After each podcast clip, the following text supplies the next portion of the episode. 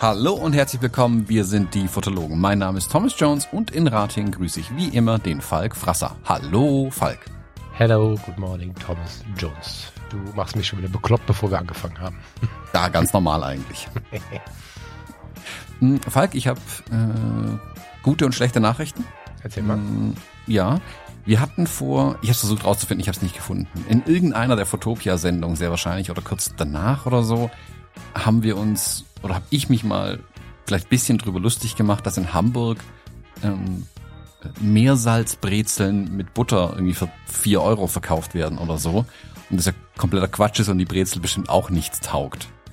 Ich habe jetzt hier Das einen Bäcker gefunden, der ernsthaft Franzbrötchen verkauft. Also genau das umgedrehte Prinzip. Yes. Und ich kann mit Stolz berichten, dass die Franzbrötchen hier nichts taugen. Oh, ach schade, ich wollte mich gerade voll für dich freuen. Naja, Nee, also ist halt, ist halt so ein Gebäckding mit Zimt, aber es ist nicht, nicht wirklich Franzbrötchen. also das Mal, wo du die, ähm, wie heißen die dann, Butterhörnchen? Butterbrö Butterbrezel, ne? Mhm. In Hamburg entdeckt hast, das war das Mal, wo du aus dem Flieger ausgestiegen bist und gesagt hast, es riecht nach Fisch. Um mal Ja, kurz, das sage ich halt jedes Mal. um dich mal kurz vorzuführen.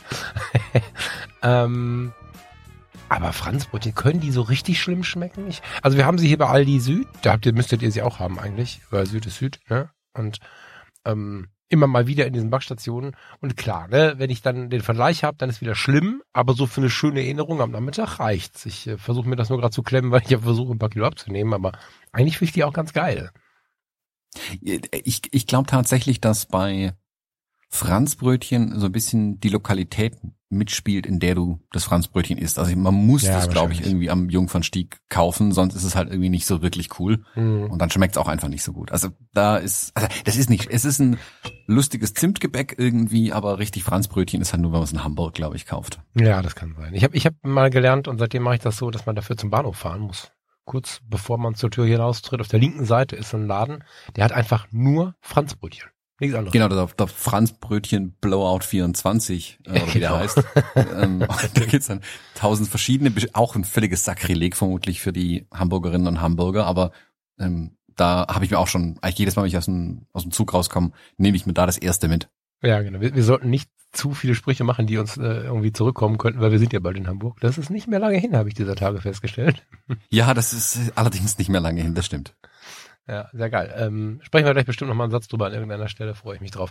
Ja, Franzbrötchen hast du reingeschrieben. Ich denke, was will er jetzt? Will er jetzt irgendwie Lok Lokalitäten, neue, neue Essensgeschichten und weil ich das mit dem Lars ja nie hinkriege, wir haben im, bei zwischen Blende und Zeit eigentlich den Deal gemacht, dass wir immer eine lokale Speise zum Podcast zu uns nehmen wollen oder ein lokales Getränk. Ich bin ganz froh drum, sonst würde ich das mit meinem Abnehmen gar nicht schaffen. Das schaffen wir nie. Deswegen dachte ich, oh guck mal, deswegen der Thomas damit an, dann mache ich das hier und habe einen Stauderpilz mitgebracht Mhm. Und dachte mir, das lege ich dem Franzbrötchen entgegen, weil das hat einen gewissen Humor. Ich meine, du siehst mich jetzt in der Webcam, die anderen nicht. Ähm, es ist Vormittag und ich trinke tatsächlich jetzt gleich mal ein Bier mit dir, ähm, weil es halt alkoholfrei ist und meine neue Limo ist.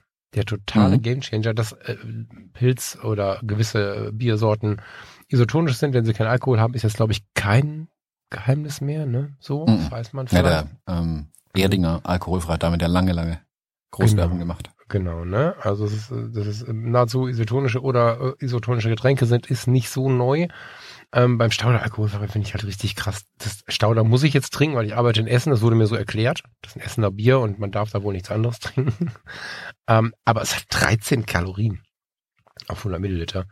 Das kann halt keine Limo und ähm, das finde ich sehr abgefahren, ähm, wie gesund dann so ein Bier ist. Und ich habe mir irgendwie angewöhnt, wenn ich unbedingt was mit Geschmack haben möchte, dann trinke ich tatsächlich so einen Stauder alkoholfrei. Ähm, und mir ist aufgefallen, dass in den Biergärten und so riesig groß alkoholfrei auf den Humpen steht. Und es scheint mir immer hipper zu werden, die alkoholfrei Gläser da stehen zu haben, als die alkoholgefüllten quasi. Das ist eine ganz interessante ähm, Wendung, finde ich. Ja, wobei das in den letzten Jahren sehr viel mehr geworden ist. Uns ist es wirklich aufgefallen, als Luisa damals schwanger war, ähm, habe ich dann aus Solidarität auch nur noch diese 0,0 Biere getrunken. Mhm. Und die sind wirklich, da gibt es wirklich ein paar gute. Also es gibt welche, die Ja. schmecken irgendwie komisch in Anführungszeichen. Aber es gab wirklich ein paar gute. Wir sind lange dabei geblieben tatsächlich, also auch danach noch.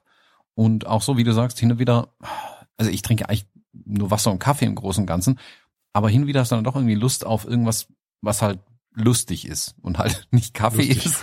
ja, und Wasser ist halt nicht wirklich lustig, Wasser macht nur weniger durstig.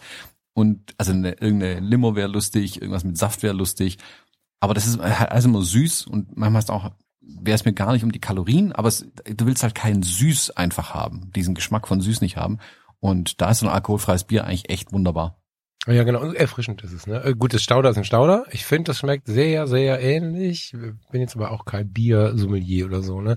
Stauder hat aber schon auch einen eigenen Geschmack, wie zum Beispiel auch ein, ähm, wie heißt es aus dem Norden? Hilf mir. Wortführungsstörung. Nenne mir ein Bier aus dem Norden. Ähm, Franzbierchen. Genau. Egal. Also jedes Bier hat ja so seine Note und das Stauder ist schon irgendwie auch ein spezielles Bier, aber das alkoholfreie funktioniert super. Ja. Wollte ich mal als Empfehlung raushauen, weil ich bin ja nur, ähm, jetzt habe ich die App gerade auf den Boden geschmissen, also das Handy, wo sie drauf ist. Ich glaube, ich habe gerade das 16. Kilo abgenommen oder so. Und da hat mir sicherlich so ein Krass. sowas. Bitte? Krass. Herzlichen Ja. Glückwunsch. Dankeschön. Und da hat äh, mir sicherlich sowas äh, geholfen wie diese diese diese Nummer mit den alkoholfreien Bieren und so. Das ist schon abgefahren. Also hätte ich äh, für jedes alkoholfreie Bier ein Franzbrötchen gegessen, wäre das nichts geworden. Na, da hättest, ähm, da hättest gesundheitliche Probleme vermutlich. Ja. Ähm, vor allem, wenn sie nicht den guten Zimt verwenden, sondern den schlechten Zimt. Ja, den Alkohol, äh, den ähm, alkoholfreien Zimt. Alkoholfreien Zimt. Genau. Ja, ja, das ist tatsächlich, ähm, aber auch eine, eine Erfahrung, die, also ich möchte die, ich glaube ich, habe das hier auch schon mal erwähnt, aber ich möchte das gerade nochmal machen. Ich stehe gerade ein bisschen am Plateau, ich will noch sieben Kilo weniger haben, aber jetzt gerade ist so diese berühmte Plateaupause da, jetzt sind es so 400 Gramm am Tag, das war vorher, waren das Schritte, die waren manchmal atemberaubend. Mm, Aber ich möchte das mal empfehlen, ne? Also ich habe ja hier jahrelang vor dir gesessen und in der Sitzposition, in der ich jetzt hier sitze, war es schwierig. Oh, also ich übertreibe jetzt ein bisschen, ne? aber ich hatte 111 Der Kilo. Bauch was- hat die Kamera verdeckt. Genau, du konntest mich nie sehen. Ich hatte 111 Kilo, das ist bei einem Meter 88 und relativ breiten Schultern war das jetzt nicht so auffällig, aber bei mir war schon was dran. Und auch das jetzt definiert sich immer noch, definiert sich immer noch als Übergewicht. Ne? Ich habe aber mich nie so richtig gekümmert, weil ich in irgendwelchen Stressmomenten dachte, naja, komm, mit über 40 wird das eh nix. Weißt du was? Das war gar nicht schlimm. Ich habe nicht gelitten. Äh, ganz spannend. Also das ist eigentlich eine spannende Reise, äh, wo ich jedem empfehlen möchte, der jetzt gerade dem Herzinfarkt äh, entgegenreitet mit äh, über 40 und einem BMI von über 27 oder so. Macht es mal, weil das geht, wenn man sich ein bisschen kümmert, extrem schnell. Ne? Also Rudergerät, äh, kein Weizen mehr, Ausnahmen am Wochenende mal ein Croissant und sonst kein Weizen mehr. Also kein Weizenbier, aber vor allen Dingen kein Weizen im Brot mehr. So, also keine Franzbrötchen. Wenig Zucker, wenn es irgendwie geht. Und keine hier Snickers, Ryder, was auch immer. So, fertig. Mehr habe ich nicht gemacht. Ich esse normal. Ja, also- Yazio. Ich track mein Essen. Das ist auch ein Gamechanger. Also was ich damals, wo ich vor 20 Jahren seinerzeit ähm, wirklich ganz viel Krafttraining und so gemacht habe, hat einer von den Trainern auch mal gesagt, Körper werden in der Küche gemacht, nicht im Fitnessstudio. Mhm. Und der Spruch ist wirklich mit mir ähm, gereist seitdem. Und Ja. wie du sagst, es ist ist jetzt nicht so, dass du jetzt dreimal am Tag auf dem Rudergerät draufhängst wie ein Irrer äh, und dich abplackerst oder so. Äh, es ist wirklich mit kleinen Änderungen in den Essgewohnheiten und Trinkgewohnheiten kannst du schon sehr, sehr viel ändern, meiner Meinung nach. Ja, war mir so nicht klar. Ich habe ich hab mich allerdings, also ich habe zum Beispiel ein bisschen gelesen, ich, ich kam ein bisschen in Stress, weil ich habe so in der, in der, in der Allgemeinheit der Welt gelernt oder mir abgeguckt, du musst joggen, um abzunehmen. So.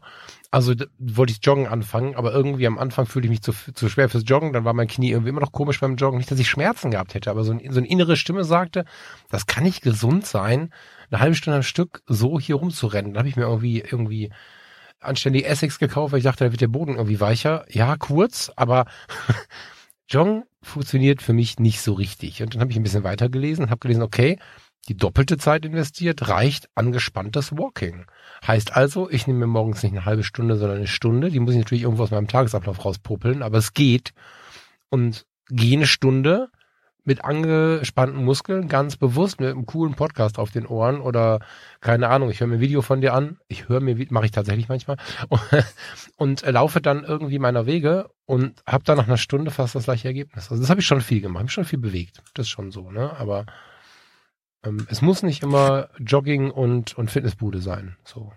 Genau, also sich viel bewegen ist ja generell gut. Da ähm, das sollte sowieso dazugehören, aber tatsächlich den größeren Effekt hast du wirklich durchs Essen. Weil wenn du guckst, wenn Mhm. du, keine Ahnung, hängst eine halbe Stunde auf dem Rudergerät drauf, ähm, schwitzt ohne Ende, bist irgendwie fertig mit der Welt und dann guckst du auf die kleine Anzeige, wie viele Kalorien du verbrannt hast und dann denkst du, jo, einmal vom Franzbrötchen beißen und ich habe das wieder drin. Ja, das stimmt. Der, Ja, ja, der das Energieverbrauch durch zusätzliches Training ist schon da. Es zählt eher, dass du halt Muskelmasse aufbaust, die dann den ganzen Tag wiederum Energie verbrauchen. Aber wenn du halt vorne nur Müll in den Körper reinkippst, das, äh, irgendwie muss es ja verarbeitet werden und dann landet es Mhm. halt auf den Hüften irgendwie. Von Mhm. daher muss halt vorne anfangen. Das bringt viel mehr, als es hinten durch Training wieder auszugleichen. Ja, so ist es. Ja. Aber wir müssen jetzt ja gar nicht den Abnehmen-Podcast machen. Ich, also wenn du gerade schon so nett gefragt hast, dachte ich, ich erzähl's mal, weil wenn es jetzt die totale Qual gewesen wäre, dann muss das natürlich jeder selber über- überlegen. Also muss sowieso jeder selber überlegen. Aber diese Information, dass es so leicht ist, die hätte ich gerne früher gehabt. Ne? Nicht, dass ich jetzt irgendwas bereuen möchte und so war ja auch alles lecker, aber das wäre früher gegangen, weil wir waren auch, wir haben gerade vorher davon äh, gesprochen, wir, war, wir waren kürzlich äh, im The Ash und haben uns da richtig gut gehen lassen und so. Also es ist nicht so, als dass ich hier sitze und jeden Tag nur auf dem Wasak lutsche oder so, ne? Mhm. Ja, und, und Essen tracken ist ganz geil. Also um einfach zu verstehen, was man da tut. Ähm, diese Yazio-App zum Beispiel, die ganzen Apple-User haben die wahrscheinlich, weil die, soweit ich weiß, ja genau, die arbeitet auch mit dem ähm, Hilf mir, Gesundheits, wie heißt die App? Die heißt nicht Gesundheit. Die Health App. Die Health App, die heißt wohl Gesundheit in einer anderen Sprache, genau. Die Health App, die arbeiten zusammen. Dann habe ich noch diese, diese Waage. Äh, Withings, also diese Waage, die auch mit dem iPhone zusammenarbeitet. Und in Verbindung mit der, mit der Apple Watch war es das. Das ist das Rezept. Finde ich krass. Mhm. War eine Empfehlung an der Stelle und jetzt müssen wir schnell irgendwie in Richtung Fotografie oder unserer Themen springen, sonst springen mir die Leute an den Hals, wenn ich ihnen schlechtes Gewissen mache jetzt gerade. Genau, Ah, komm Ach so, warte, nein, nein, stopp, stopp, stopp. Wenn wir schon dabei sind, wie läuft's denn mit deiner Rudermaschine? Ähm, gut. Äh, Ich sehe ab und zu mal so Training beendet und so, ne? Du hast mich da ja quasi äh, mit ins Boot geholt. Genau. Also ich nutze zu wenig tatsächlich. Ähm, das hat mh, zwei Gründe hauptsächlich. Der eine Grund, und das ist der Hauptgrund, es steht halt oben in meinem alten Büro unterm Dach. Hm. Und wenn es halt da oben 34 Grad hat, ist Rudern schwierig. mhm. Ähm, Da muss ich mir wirklich was überlegen, ob ich das so beibehalte. Oder effektiv. Ja, je nachdem. ähm, wenn ich dann tot in dem Rudergerät drin hänge, weiß ich noch nicht so richtig. An Überhitzung. ähm, weil du kriegst auch keine Zirkulation oben unter dem Dach. Und das ist, es ist- es ist halt unterm Dach, da ist es einfach sauwarm. Da, da kannst du Mhm. nicht mehr trainieren. Das geht einfach nicht. Vor allem jetzt die letzten Wochen, wo es so ähm, permanent irgendwie über 30 Grad die ganze Zeit hat, das geht einfach nicht. Mhm. Und Mhm. auf der anderen Seite muss ich es noch richtig in meinen Tagesablauf reinkriegen. Mm, Das Problem ist, wenn ich abends aus dem Büro komme oder aus dem Studio, vom Kunden, wie auch immer, dann, ähm, dann mache ich halt irgendwie noch mit Junior hier Lego bauen, durch die Bude rennen, irgendwas. Dann wird gegessen. Ähm, wenn ich ihn dann ins Bett bringe, dann komme ich halt irgendwann um halb neun oder so erst wieder raus und da hast auch keinen Nerv mehr. Und direkt nach dem Essen, also wenn Luisa ihn ins Bett bringt, direkt nach dem Essen kann ich auch nicht trainieren. Also Mhm. ich glaube, der Trainingszeitpunkt abends ist für mich tat tatsächlich nichts. Ich will das jetzt mal versuchen, wieder in den, in den Morgen rein zu verlagen. Dass ich also auf die Rudermaschine gehe, bevor alle wach sind und ich danach duschen und dann ab ins äh, in die Arbeitszeit rein. Mhm. Ja, aber man muss auch sagen, das ist auch, finde ich, also du siehst von mir, man sieht glaube ich nicht, welches Training man nach gemacht hat, oder? Siehst du, welches Training ich abgeschlossen habe oder nur hat ein Training abgeschlossen? Mm, Nee, ich sehe, ob du walken warst, ob du rudern warst. Genau, weil ich mache ja nur, also auf zweimal äh, Rudern kommt bei mir ja auch zwölfmal Walken oder so, also das ist ja wirklich tatsächlich so völlig ähm, so, ne? Und ähm, ich sehe bei dir nur, dass du ein Training hast. Spannend, okay. Mm, Rudern, also ich weiß nicht, wie es bei dir ist, bei mir steht's halt im Wohnzimmer ganz elegant im Eck, auch so, dass es da gut hinpasst, muss aber aufgebaut werden. Also ich muss es in den Raum ziehen und dann runterklappen und die eine Schraube fixieren. Das reicht schon aus, als dass ich mir eher eine Wasserflasche nehme und walken gehe. Also da muss ich noch mal ein bisschen dran arbeiten. Und ich finde es deutlich str- anstrengender als alles andere. Also 30 Minuten Rudern bei, was habe ich, 150 Watt oder so, ich weiß gerade nicht genau. Einstellung weiß ich gar nicht genau, aber das ist schon was für Erwachsene, finde ich. Mhm. Ja, reicht schon aus, wenn das Ding ausklappen muss, eine Schraube reindrehen, dann schnappt man sich lieber ein Franzbrötchen und setzt sich in die Ecke und guckt es traurig an. In die Sonne, genau. Ja, zack, wieder 97. Ja. However, ähm, freut mich. Äh, ich bin immer noch gespannt auf dieses Gerät. Ich werde es irgendwann mal angucken bei dir. Ähm, und würde dich bitten, uns mal in unsere Themen reinzuholen. Also in unsere Fotothemen reinzuholen.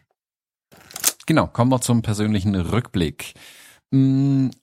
Auch ein Achievement, wenn man es so, so nennen mag. Äh, ich habe jetzt äh, irgendwann in den letzten Wochen mal die 10.000 Abonnenten bei YouTube durchbrochen. Mhm. Ähm, was so ein schleichender Prozess war, äh, nachdem ich jetzt aber ja im, ich glaube April, Mai, Juni, da habe ich auch relativ viel ja tatsächlich gemacht bei YouTube. Ich habe versucht, endlich mal in den richtigen Rhythmus reinzukommen, was, boah, da können wir auch mal eine ganze Sendung für mich dazu machen, was echt schwieriger ist, als man denkt. Mhm. Mm, interessant war aber tatsächlich, wie merklich der Unterschied war, unter 10.000, über 10.000. Weil Erzähl wirklich mit dem, als die Zahl umgefallen ist äh, und fünfstellig war, fingen plötzlich viel mehr Anfragen an reinzukommen von irgendwelchen Herstellern von irgendwie hier Filterchen, da Mikrofon, da Licht, Auch was. da hast du nicht gesehen, ähm, gab Sponsoring-Anfragen von ganz vielen Sachen. Alles schön und gut, werde ich alles gar nicht machen, weil es für Zeiten Nerv habe ich nicht und zudem auch oftmals kein Interesse an den Produkten einfach.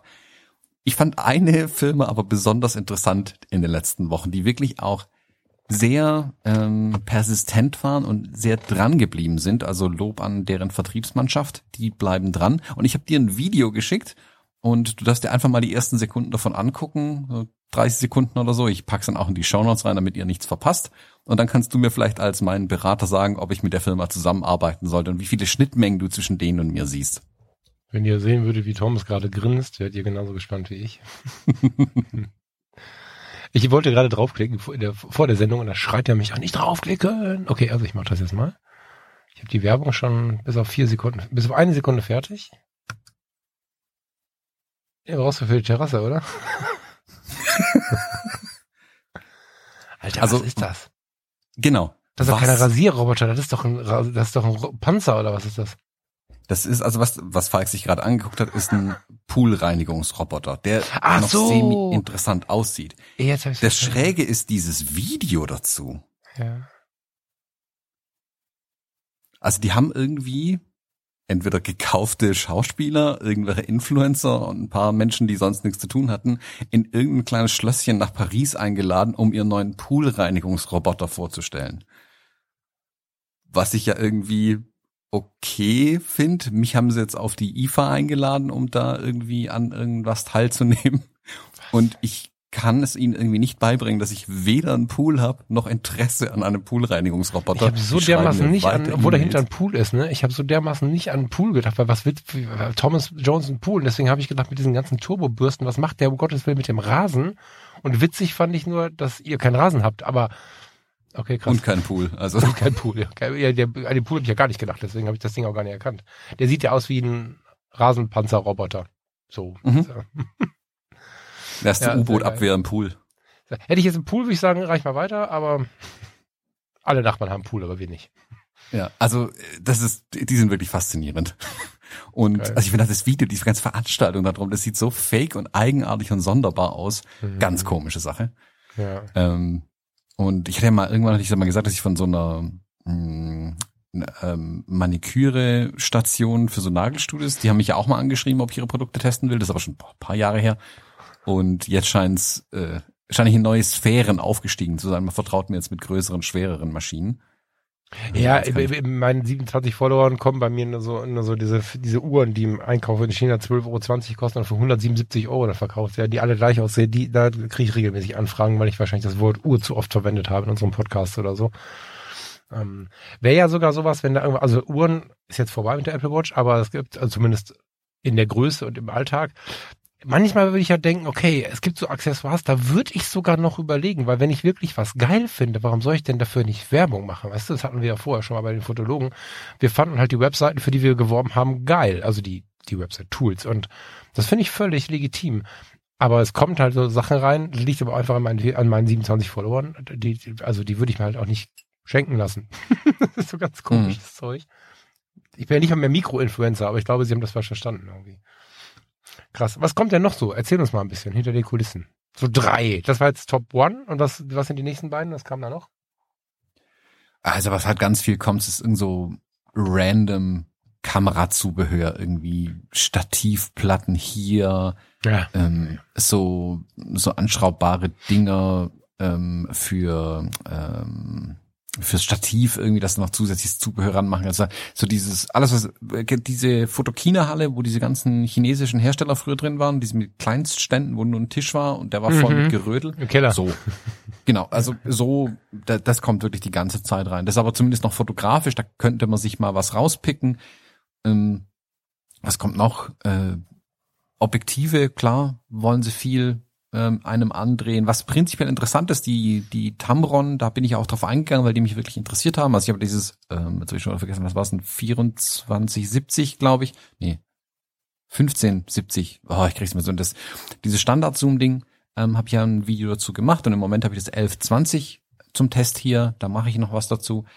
Die fand ich wirklich interessant, weil ich da auch wirklich einen, einen Bedarf dran habe und auch sagen kann, okay, es interessiert mich und ich weiß Ja, ganz genau, dass genau. es meine Zuschauerinnen und Zuschauer auch interessiert und dann kann ich auch ein Video dazu machen. Auch wenn ich Ja. das Produkt dann vielleicht am Ende ähm, kacke finden würde, könnte ich trotzdem was dazu machen. Aber jetzt mir so jeden random Kram schicken lassen, das macht irgendwie keinen Wenn Sinn. du es pro, warte kurz, ich glaube, das könnte man falsch verstehen. Also du bist ja nicht der Typ, der sagt, das ist das geilste Produkt, wenn es halt trotzdem Kacke ist, ne? Nö, gar nicht. Also Genau, das hätten wir jetzt so verstehen können, deswegen dachte ich, Nö, ich nö, nö. kurz rein, bevor die Leute dich deabonnieren, die 10.000 wieder weg sind. Ja, und also gerade, muss auch dazu sagen, von ähm, gerade von Tamron habe ich ja wirklich gar nichts bekommen. Also Tamron schickt, kann, äh, leiht mir das Objektiv für die Zeit und am Ende schicke ich es wieder zurück, da fließt ja nicht mal Geld. Ach so, Da- okay, ich war jetzt bei Werbung, also ich war jetzt äh, beim klassischen bezahlt werden, deswegen habe ich das jetzt gerade so kurz, okay. Nö, auch da. Also ich glaube, bezahlt worden bin ich von niemandem bisher für Okay. irgendwas. Lass mich überlegen. Nee, ich habe noch keine Sponsorings angenommen. Nö. Mhm. Ähm, wenn, dann ist meistens Material gekommen zum Testen Mhm. und ähm, manchmal darfst du es behalten. Ähm, Mhm. also es gibt ja wirklich Sachen wie ähm, das Stativ, das ich damals getestet habe, dieses KNF Concept Stativ, äh, was ja kein Mensch angeguckt hat und auch alle gesagt haben, äh, ähm, was für ein äh, blödes Stativ und so. Das habe ich Mhm. bis heute hier im Einsatz. Das ist eins meiner, ähm, das ist das meist eingesetzte Stativ. Da steht hier meine Kamera immer drauf, damit mache ich alle meine Streams, da habe ich noch anderes Zubehör dranhängen. Das ist ein richtig gutes Ding und ich bin echt froh, dass ich es damals getestet habe, Mhm. ähm, weil ich hätte, ich hätte vermutlich, also gekauft, ich hätte es vermutlich nicht gekauft, weil ich gar nicht drauf gekommen wäre auf das Stativ. Ich muss aber wirklich sagen, dass es für den Zweck, den ich es einsetze, ähm, da bräuchte ich jetzt kein Manfrotto-Stativ oder so. Das tut's absolut genauso und hat äh, viele interessante Features genau für den Einsatzzweck, für den es überhaupt nicht gedacht war, Mhm. ähm, die mir hier wirklich, ähm, ja, mich gut damit arbeiten lassen. Und so darfst du das Zeug mal behalten, aber das ist noch immer kein Grund, das dann in über einen grünen Klee zu loben. Also wenn was nicht taugt, dann taugt's auch einfach nicht. Mhm. Mhm. Und dann äußere ich auch meine Kritik dran. Genauso bei, bei den Kameras, also, also auch von Fujifilm, die, die leihen mir den Quatsch ja nur für die Videos und dann gebe ich es wieder zurück. Ja. Da fließt ja auch kein Geld für. Ja. Ja, also ja, ja, genau. Also das habe ich so auch eingeschätzt, deswegen bin ich mal kurz reingegangen. Ja. Hm. Also ich habe jetzt Okay. ein Produkt hier liegen. Ich zeig, ich, ich, ich tease es mal im Podcast an. Ich zeig's dir einfach mal. Äh, das, das darfst du nicht lesen, sonst weißt Ah, okay. du, was es ist. Das konnte ich auch nicht lesen, weil das ist, äh, ich habe das kleine Fenster gerade. Was ist das? Nee, es ist ähm, ein Filterset tatsächlich. Boah, das ist doch eine Verpackung. Ja, geil, gell? Also was ich Fa- äh, Falk hier gerade zeige, ist von Freewell das K2 Filterset. Ähm, das ist so ein großes, ah, so ein großes Filterkiste, wo du dann aufklappen kannst und andere Filter innen reinschieben und so weiter, was sicherlich die Landschaftsfotografen und Fotografen gerne mal verwenden. Sind denn ja da jetzt Filter drin oder ist es Ja. nur die Verpackung zum Rumschleppen, die du da? Nee, das hier. Ach so, du meinst der die die Tasche hier? Ja, ja, die Tasche das kommt nur mit so oder was? Nee, die Tasche ist da, das sind dann die hier hinten die Filterchen drin. Alter Verwalter. Äh, Ist das so hochwertig, wie das aussieht? Alter Das ist ein- echtes Ledertäschchen mit richtigen Einsätzen zum Rausziehen und so. Das ist auch so ein riesen Kasten, den man vorne auf die Objektive draufschraubt. Und auch, da kannst du Verlaufsfilter reinmachen, ND-Filter, Polfilter, Filterfilter, Kaffeefilter. mm, Und das wäre eigentlich überhaupt nicht mein Produkt.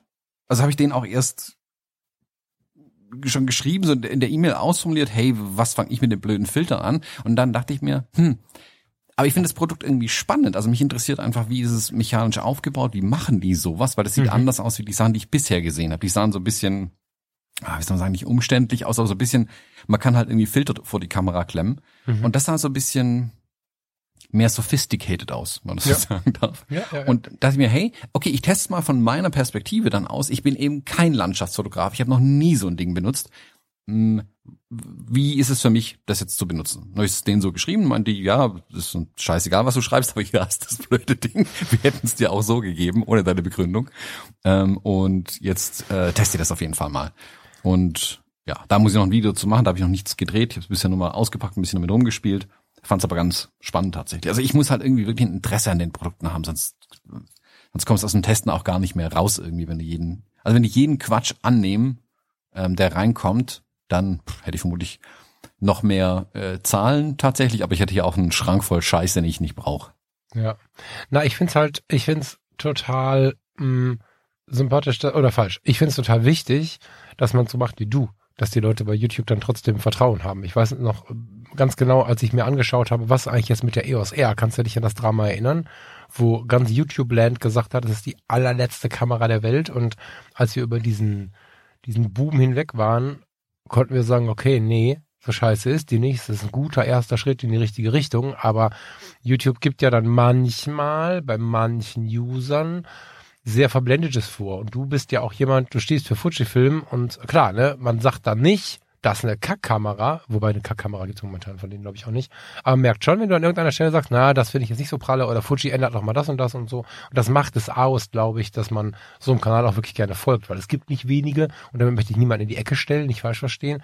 Aber es gibt sie, ich meine nicht Fuji, ich meine YouTube generell, die einfach alles annehmen und äh, so viel äh, Dinge erzählen, die einfach dazu führen, dass noch mehr kommen, weil es fühlt sich ja schon gut an, ne? Wenn jetzt jemand kommt und sagt, Herr Jones, Sie haben über 10.000 Follower, wollen Sie nicht für uns? Das ist ja auch ein schönes Gefühl, dem nicht nachzugeben und äh, trotzdem bei sich zu bleiben, finde ich halt extrem wichtig und wertvoll. Und ich glaube, damit lassen sich auch die nächsten 10.000 finden. Ja, das weiß ich gar nicht, ob sich damit die nächsten 10.000 finden lassen, wenn ich ehrlich bin, weil ich schon ich mache es entgegen jeglicher Best Practice, was YouTube mhm. angeht. Also mhm. Best Practice wäre am Tag eins, wo es rauskommt, irgendein Skandalvideo zu dem Gerät posten. Äh, mhm. Also, keine Ahnung, wie kacke ist die neue Kamera X. Und weil damit generierst du einfach die Klicks erstmal. Die Leute bleiben auch dran, weil Skandal und Aufregen verkauft sich einfach besser. Ich gebe zu, ich spiele damit ein bisschen in meinen Titeln und meinen Thumbnails, einfach um die, um ein bisschen die Klicks einzusammeln auch. Wobei ich jetzt ein Produkt nicht irgend, wegen irgendeinem wegen irgendeiner Kleinigkeit ein Skandalvideo zu irgendwas drehen würde, das es einfach auch nicht wert ist. Ich bin dann halt ehrlich in meinen Reviews. Also so wie ich jetzt zum Beispiel bei der XT5 auch gesagt habe, nachdem ich jetzt lange mit einer XT4 fotografiert habe, dass mir das Ausklappdisplay oder das schwenkbare Display nicht so lieb ist wie das rein ausklappbare Display. Deswegen mhm. ich meine XT4 jetzt ähm, äh, auf eine reduziere und die nur für so Videosachen, wo ich einen Flip-Out-Screen brauche, behalten wird und der Rest wird XT5. Mhm. Aber damit kommst du halt nicht so weit. Also es, es, du kommst weiter, wenn du dich über irgendwas brutal aufregst äh, und brutale Klickzahlen generierst. Ähm, dann kommt ähm, mehr Fame zusammen, in Anführungszeichen. Aber habe ich ja gar kein Interesse dran auch. Und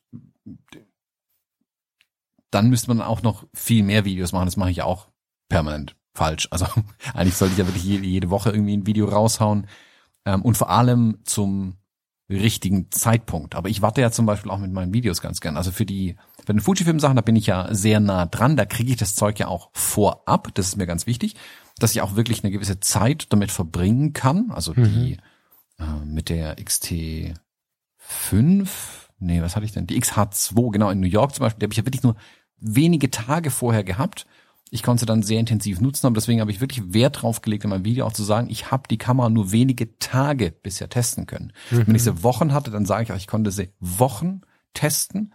Und ich nenne das dann auch nicht ein Review oder ein Test, weil das ist es nicht. Das hat für mich nicht die Qualität, ein Ding drei Tage zu benutzen und zu sagen, ich habe das jetzt getestet und so und so ist es.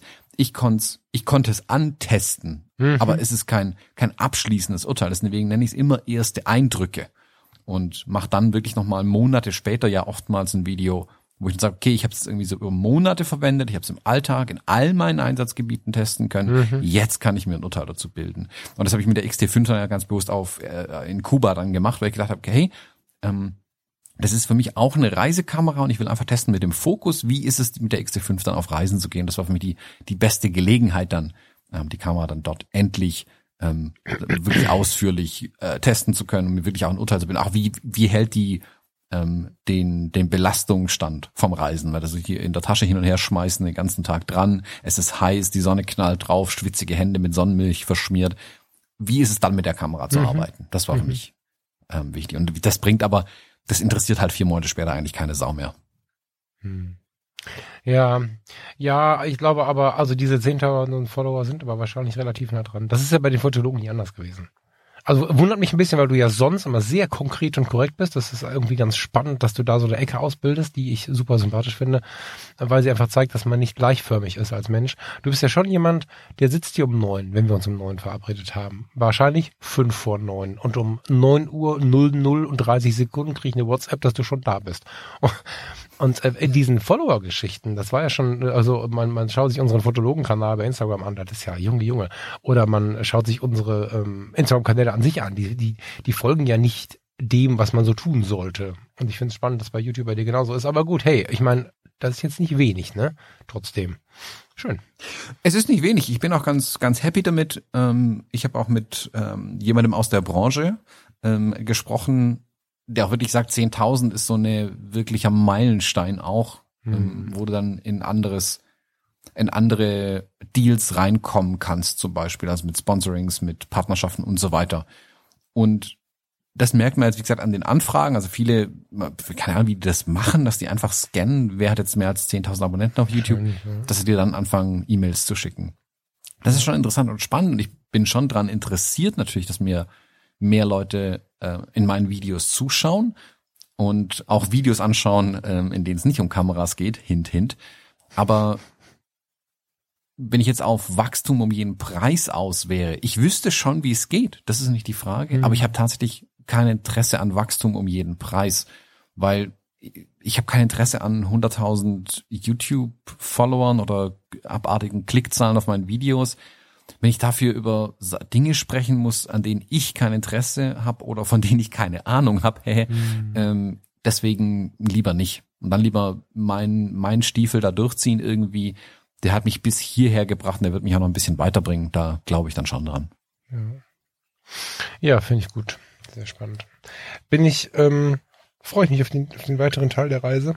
Das ist ja auch durchhalten immer, ne? Also ich kann mich erinnern, in der Zeit, du richtig irre Vollgas gegeben hast, hattest du irgendwie dann 3000, dann waren es 3100 und so. Und natürlich, ähm, wir haben hier bei den Fotologen viel Energie da rein verwendet und ich mache das bis heute bei Fotografie tut gut, dass eine reine Followerzahl grundsätzlich erstmal kein, keine Qualität abbildet, Komma oder keinen Mehrwert, aber bei YouTube ist es ja einfach was anderes. Erstmal, dass Leute einem zuhören, wenn man was zu sagen hat, ist auch erstmal schön und man kommt ja tatsächlich einen Schritt weiter in der Sichtbarkeit in der Welt ähm, und mit allen Projekten, die man sonst so hat, wenn Leute einem zuschauen. Und bei dir ist ja wirklich so, dass, also du hast ja schon in der Fotoszene eine relativ hohe Bekanntheitsdichte und nicht selten ist es so, dass die Leute mich ansprechen, weil ich dich grüßen soll. ich mag das, ne? Aber so ist es halt, ne? Ja. Ja, kenne ich andersrum genauso. Also ähm, die es birgt halt trotzdem immer Gefahren. Also ich wäre, ich würde mir extrem schwer damit tun, wenn ich 100.000 Follower auf YouTube hätte, weil es hieße gleichzeitig, dass ich, wenn YouTube morgen beschließt, meine Videos sind kacke und spielt sie nicht mehr die Leute aus, hätte ich keine Chance mehr, diese 100.000 Menschen zu erreichen, die eigentlich meine Videos sehen wollen. Du bist halt abhängig von irgendeinem anderen Unternehmen und das finde ich hochgradig gefährlich. Ähm, sieh jetzt, was mit Twitter passiert ist. Ja. Ähm, da ist, glaube ich, vielen aufgegangen, wie schnell es auch vorbei sein kann, wenn dein Kanal eigentlich nicht dein Kanal ist, sondern du bei jemand anderen einen Kanal hast. Hm. Ich bin deswegen jetzt auch wirklich wieder dran, meinen Newsletter wieder auszubauen, nachdem ich jetzt eine Zeit lang gar keinen mehr angeboten habe, äh, wo man ihn abonnieren konnte. Einfach, weil ich nicht wusste, was ich, was ich damit machen soll. Ich habe zwar zwei Newsletter, ich sag's mal, Listen, ähm, wo die Leute mal ihre E-Mail-Adressen hergegeben haben. Das ist damals aus der JPEG-Rezepte E-Book-Zeit noch. Und danach hatte ich noch mal eine Zeit lang Newsletter. Aber ich schreibe da nie hin. Also die meisten Leute werden nicht wissen, dass sie in dem Newsletter von mir drin sind, weil da bestimmt seit zwei Jahren, drei Jahren nichts mehr drüber kam. Ähm, und da überlege ich jetzt, was ich A mit den alten Adressen machen, ob ich wieder einen neuen Newsletter anbieten soll, weil wir machen ja auch Sachen, die, zu denen ich jetzt nicht unbedingt ein YouTube-Video machen würde. Also jetzt zum Beispiel Kai und ich machen die Street Photography Workshops in Hamburg zur Fotropia davor mhm. und dahinter. Jetzt kann, dazu machst du ja kein YouTube-Video, ist sehr albern, aber irgendwie muss ich den Leuten ja mitteilen. Jetzt kann ich zwar in dieses Community-Tab bei YouTube was reinschreiben, aber das liest ja mal wirklich niemand. Die meisten Menschen wissen nicht mal, dass es das gibt. Mhm. Dann haust du es irgendwie über Insta raus, okay, aber dann kriegen es ja nicht die mit, die dich eigentlich nur bei YouTube angucken, die vielleicht gar kein Instagram mehr haben. Und was ist mit denen, die eigentlich nur Fotologen hören? Also muss ich auf allen Kanälen immer alles irgendwie versuchen zu platzieren, was aber auch anstrengend ist, weil du auch nie, irgendwie es trotzdem nie schaffst, alle richtig zu erreichen mit sowas. Und deswegen wäre mir eigentlich ganz recht, wenn ich diesen Newsletter wieder aktivieren könnte. Das kann, kann ich ja, muss ich, muss ich nahe sitzen, muss ich machen. Und dann könnte ich die, die Menschen, die Interesse an den Sachen haben, was bei mir so los ist, und soll auch nicht nur um Werbung gehen, keine Sorge, aber auch um so, ähm, wenn ich irgendwelche fotografischen Projekte mache, dass ich dann sowas da drin einfach wieder auch ausspielen kann. Ich will das im, im Blog wieder mehr machen, das ist eine Möglichkeit, aber kein Mensch benutzt sowas wie ein RSS-Reader, das ist auch zu kompliziert. Ähm, E-Mail und Newsletter wäre mir eigentlich das Liebste tatsächlich. Aber da, mhm. auch da scheue ich mich noch so ein bisschen davor, weil ich mir, weil ich wirklich, ich halt dieses, hm, wenn jemand auf den Abo-Button bei mir klickt, sei es bei YouTube, bei Insta, sonst irgendwo, ich habe da eine sehr hohe Wertschätzung dafür. Es ist wirklich, mir bedeutet das was bei jedem, der das tut. Und ich will das respektieren wenn jemand das tut. Und genauso will ich es mit dem, mit dem Newsletter auch machen. Ich will das wohl überlegt haben, ich will da die richtigen Entscheidungen treffen, ich will mit dem richtigen Anbieter zusammenarbeiten, das natürlich auch gut aussehen, der ganze Quatsch. Und dann will ich auch die richtigen Informationen für diesen Newsletter haben. Und wenn ich ein Versprechen abgebe und sage, hey, in dem Newsletter geht es um X, Y und Z, dann will ich X, Y und Z auch liefern können. Und das kann ich im Moment nicht. Also ich schaffe es nicht mal alle zwei Wochen ein YouTube-Video hochzuladen. Ähm, deswegen will ich auch für den Newsletter erst wirklich gut vorbereitet sein und sagen können, okay, das ist der Plan, das bekommt ihr hier und das bekommen die Leute dann auch. Hm. Ich kann das im Moment gut nachvollziehen. Jetzt hast du da mehr dranhängen, glaube ich, wobei immer die Frage ist, ob man das so vergleichen sollte. Aber mh, hm, ich bin tatsächlich dieser Tage so ein bisschen in der Überlegung, den Blog wieder aufzumachen. Das ist natürlich jetzt ein relativ prähistorisches Tool, aber wenn jemand Falkfresser sucht wird ja bei Falkfresser kommen immer Falkfresser finden. Bis jetzt liegen da einfach Fotos, die ich da vor zwei Jahren mal reingelegt habe und eine Beschreibung, die ich mal irgendwie angepasst habe. Da kann man sich ein bisschen informieren, was ist das für ein Typ und was interessiert den so und so. Aber sonst halt nicht mehr. Und ich überlege, diesen Blog wieder aus, aufzumachen aus den Gedanken heraus, die du da jetzt gerade hast. Weil im Moment bin ich in drei, vier, fünf, je nachdem, aus welcher Perspektive man schaut, Podcasts irgendwie immer wieder zu hören, bin immer mal irgendwie irgendwo zu Gast und habe irgendwie einen äh, mäßig erfolgreichen Instagram-Kanal, weil ich ihn genauso wie du auch nicht füttere irgendwie. Aber wenn davon was wegbricht, ähm, oder ich habe morgen keine Stimmbänder mehr oder keine Ahnung, ich habe keine Möglichkeit mehr, mich so richtig mitzuteilen und überlege, gerade so auch mit den Erfahrungen, die wir jetzt mit Fotografie tut gut machen, ob ich da nochmal einen zentralen Punkt schaffen soll, wo ich einfach hinverweise. Ne? Also ich habe um die Fotopia rum ja eine Kleinigkeit, äh, die ich mal zum Thema machen möchte. Das ist jetzt kein Riesending, aber das ist was, wo ich wirklich äh, glaube, dass ich der Fotowelt mitgeben möchte. Es klingt größer als es ist. Es ist egal. Und dieses Ding zu verbreiten, ist das eine. Podcast, Bühne finden wir schon genug. Aber wo lege ich es hin, dass es halt safe ist und die Leute irgendwie, ne, so, und ich glaube, Stand heute, ich werde bis dahin den Blog wieder aufmachen, um dann das zu schreiben in der Ausprägung mit den Bildern, mit den Links, wie ich das gerne möchte. Ähm, war früher, war ich da immer so ein bisschen, naja, passt schon und so, weißt du, wir haben ja schon öfter darüber gesprochen, aber im Moment habe ich das genauso. Vielleicht aber auch, weil mich die relativ geringe Zugriffsrate im Vergleich zu den anderen ähm, Kanälen nicht so stört oder nicht mehr so stört. Wir hatten jetzt ähm, wir sind ja noch im persönlichen Rückblick, mit Fotografie tut gut super geile Erlebnisse. Also es gibt ja diesen Freundeskreis und da haben wir zum Beispiel jetzt die Situation gehabt, dass, ähm, das erklärt gleich, warum ich den Blog haben möchte, dass ähm, wir Ratinger, wir sind vier Ratinger und witzigerweise kannten sich nur zwei. So, in dieser kleinen Stadt ist es eigentlich nicht möglich, wenn man in etwa ein Alter ist, sich nicht zu kennen. In dem Fall haben wir uns im Freundeskreis von Fotografie gut kennengelernt. Das hatte Humor. Und dann haben wir gesagt, wir treffen uns mal auf ein Bier. So, und dann irgendwann sagte der Michael, glaube ich, lass das doch trotzdem posten, vielleicht hat ja einer Bock zu kommen und der Michael Dahmen aus Düsseldorf kam ja auch und so. Zack, wir waren 22. So, ne? Und die kamen teilweise wirklich 160, 200 und mehr Kilometer gefahren, äh, um mit uns spazieren zu gehen und den Abend im Restaurant zu sitzen. Und das war wirklich wieder so ein Moment, wo ich gemerkt habe, okay, krass, dieser Shift von ich rede in den Podcast rein, es finden sich Leute, also mich mal gar nicht in den Vordergrund genommen, sondern es finden sich Leute, die ähnlich ticken, weil sie ein ähnliches Produkt toll finden. Produkt ist jetzt ein großes Wort in dem Punkt. Und wir hatten mit 22 Leuten einen Abend, von dem wir tagelang gezehrt haben und noch immer droppen einzelne Bilder und Erinnerungen jetzt gerade in die, in die Community irgendwie tagtäglich. Und da habe ich wieder so gemerkt, na ja, mit den 22 war halt auch geil. Und wenn jetzt diese 22 da sind, die habe ich jetzt gesehen, beim letzten Mal waren andere 10 da und andere 15 und auf der Fotopia sind wir irgendwie 30 und Stand heute. Und diese Zahlen sind aber auch relevant. Und wenn ich dann aber meinen Punkt habe, an dem ich meine Inhalte droppe, wo die, die sich wirklich interessieren, kommen, dann, dann habe ich davon was. Also ich ähm, weiß nicht, ob es nochmal eine Renaissance der eigenen Webseite gibt und ob es nochmal eine Renaissance des, des Blog gibt. Irgendwann, keine Ahnung, aber ich glaube, ich persönlich mache wieder auf. Ich habe das ja auf meiner Website bisher ganz rausgehalten. Ähm, mhm. alles, was ich so nebenher mache mit Fotografie, also die, ähm, die Podcasts, den YouTube-Kanal und so, das ist halt, klar gibt's irgendwo einen kleinen Link irgendwo im, im Fuß und eine Website, aber im Blog spielt es zum Beispiel gar keine Rolle bisher. Mhm.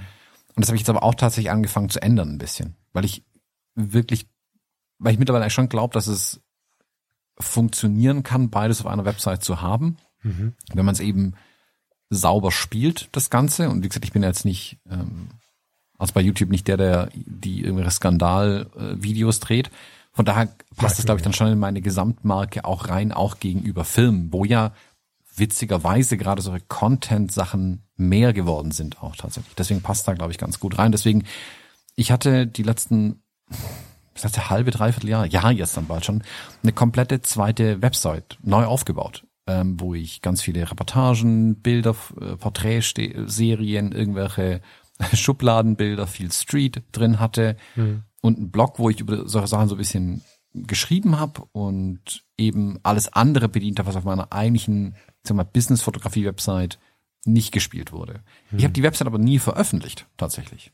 Ähm, also ich habe die, glaube ich, gar niemandem gezeigt, großartig. Ich weil ja. ich dann immer noch nicht das Gefühl hat, dass es irgendwie sich, es hat sich einfach nicht richtig angefühlt, zwei solche Dinger zu haben.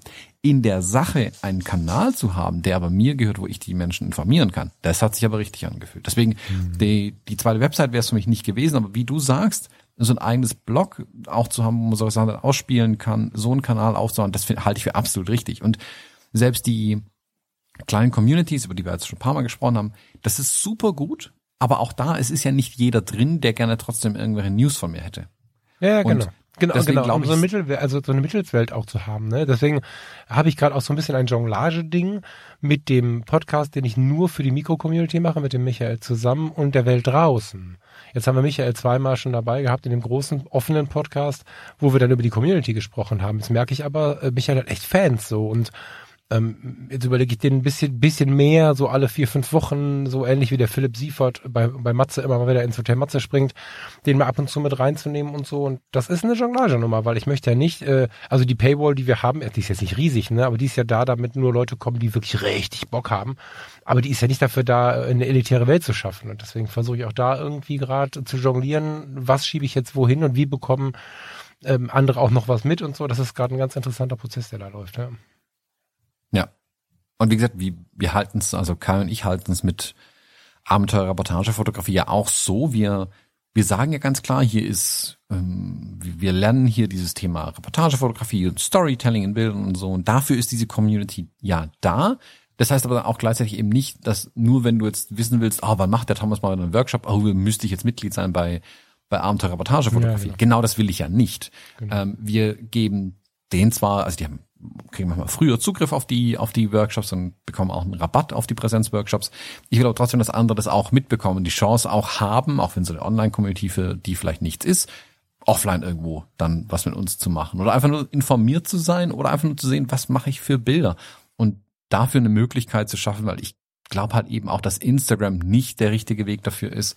Ähm, da muss ich mir was überlegen. Und ich glaube, also bei mir wird es auch auf die Kombination aus Blog und Newsletter rauslaufen. Also in dem Newsletter oder so. In dem Blog werde ich versuchen, jetzt wieder mehr Sachen zu veröffentlichen, die interessant sind, haha, auch für nicht meine Businesskunden nur interessant sind und die Sachen sollen auch in diesen Newsletter einfließen, dass die Leute eben nicht selbst jedes Mal auf meine Homepage gucken müssen, worüber ich mich trotzdem freue, dürfte gerne weiterhin machen, aber eben trotzdem die ähm, die Sachen gesammelt dann irgendwann in dem Newsletter auch bekommen, in einer gewissen Regelmäßigkeit und auch mit der entsprechenden Relevanz tatsächlich.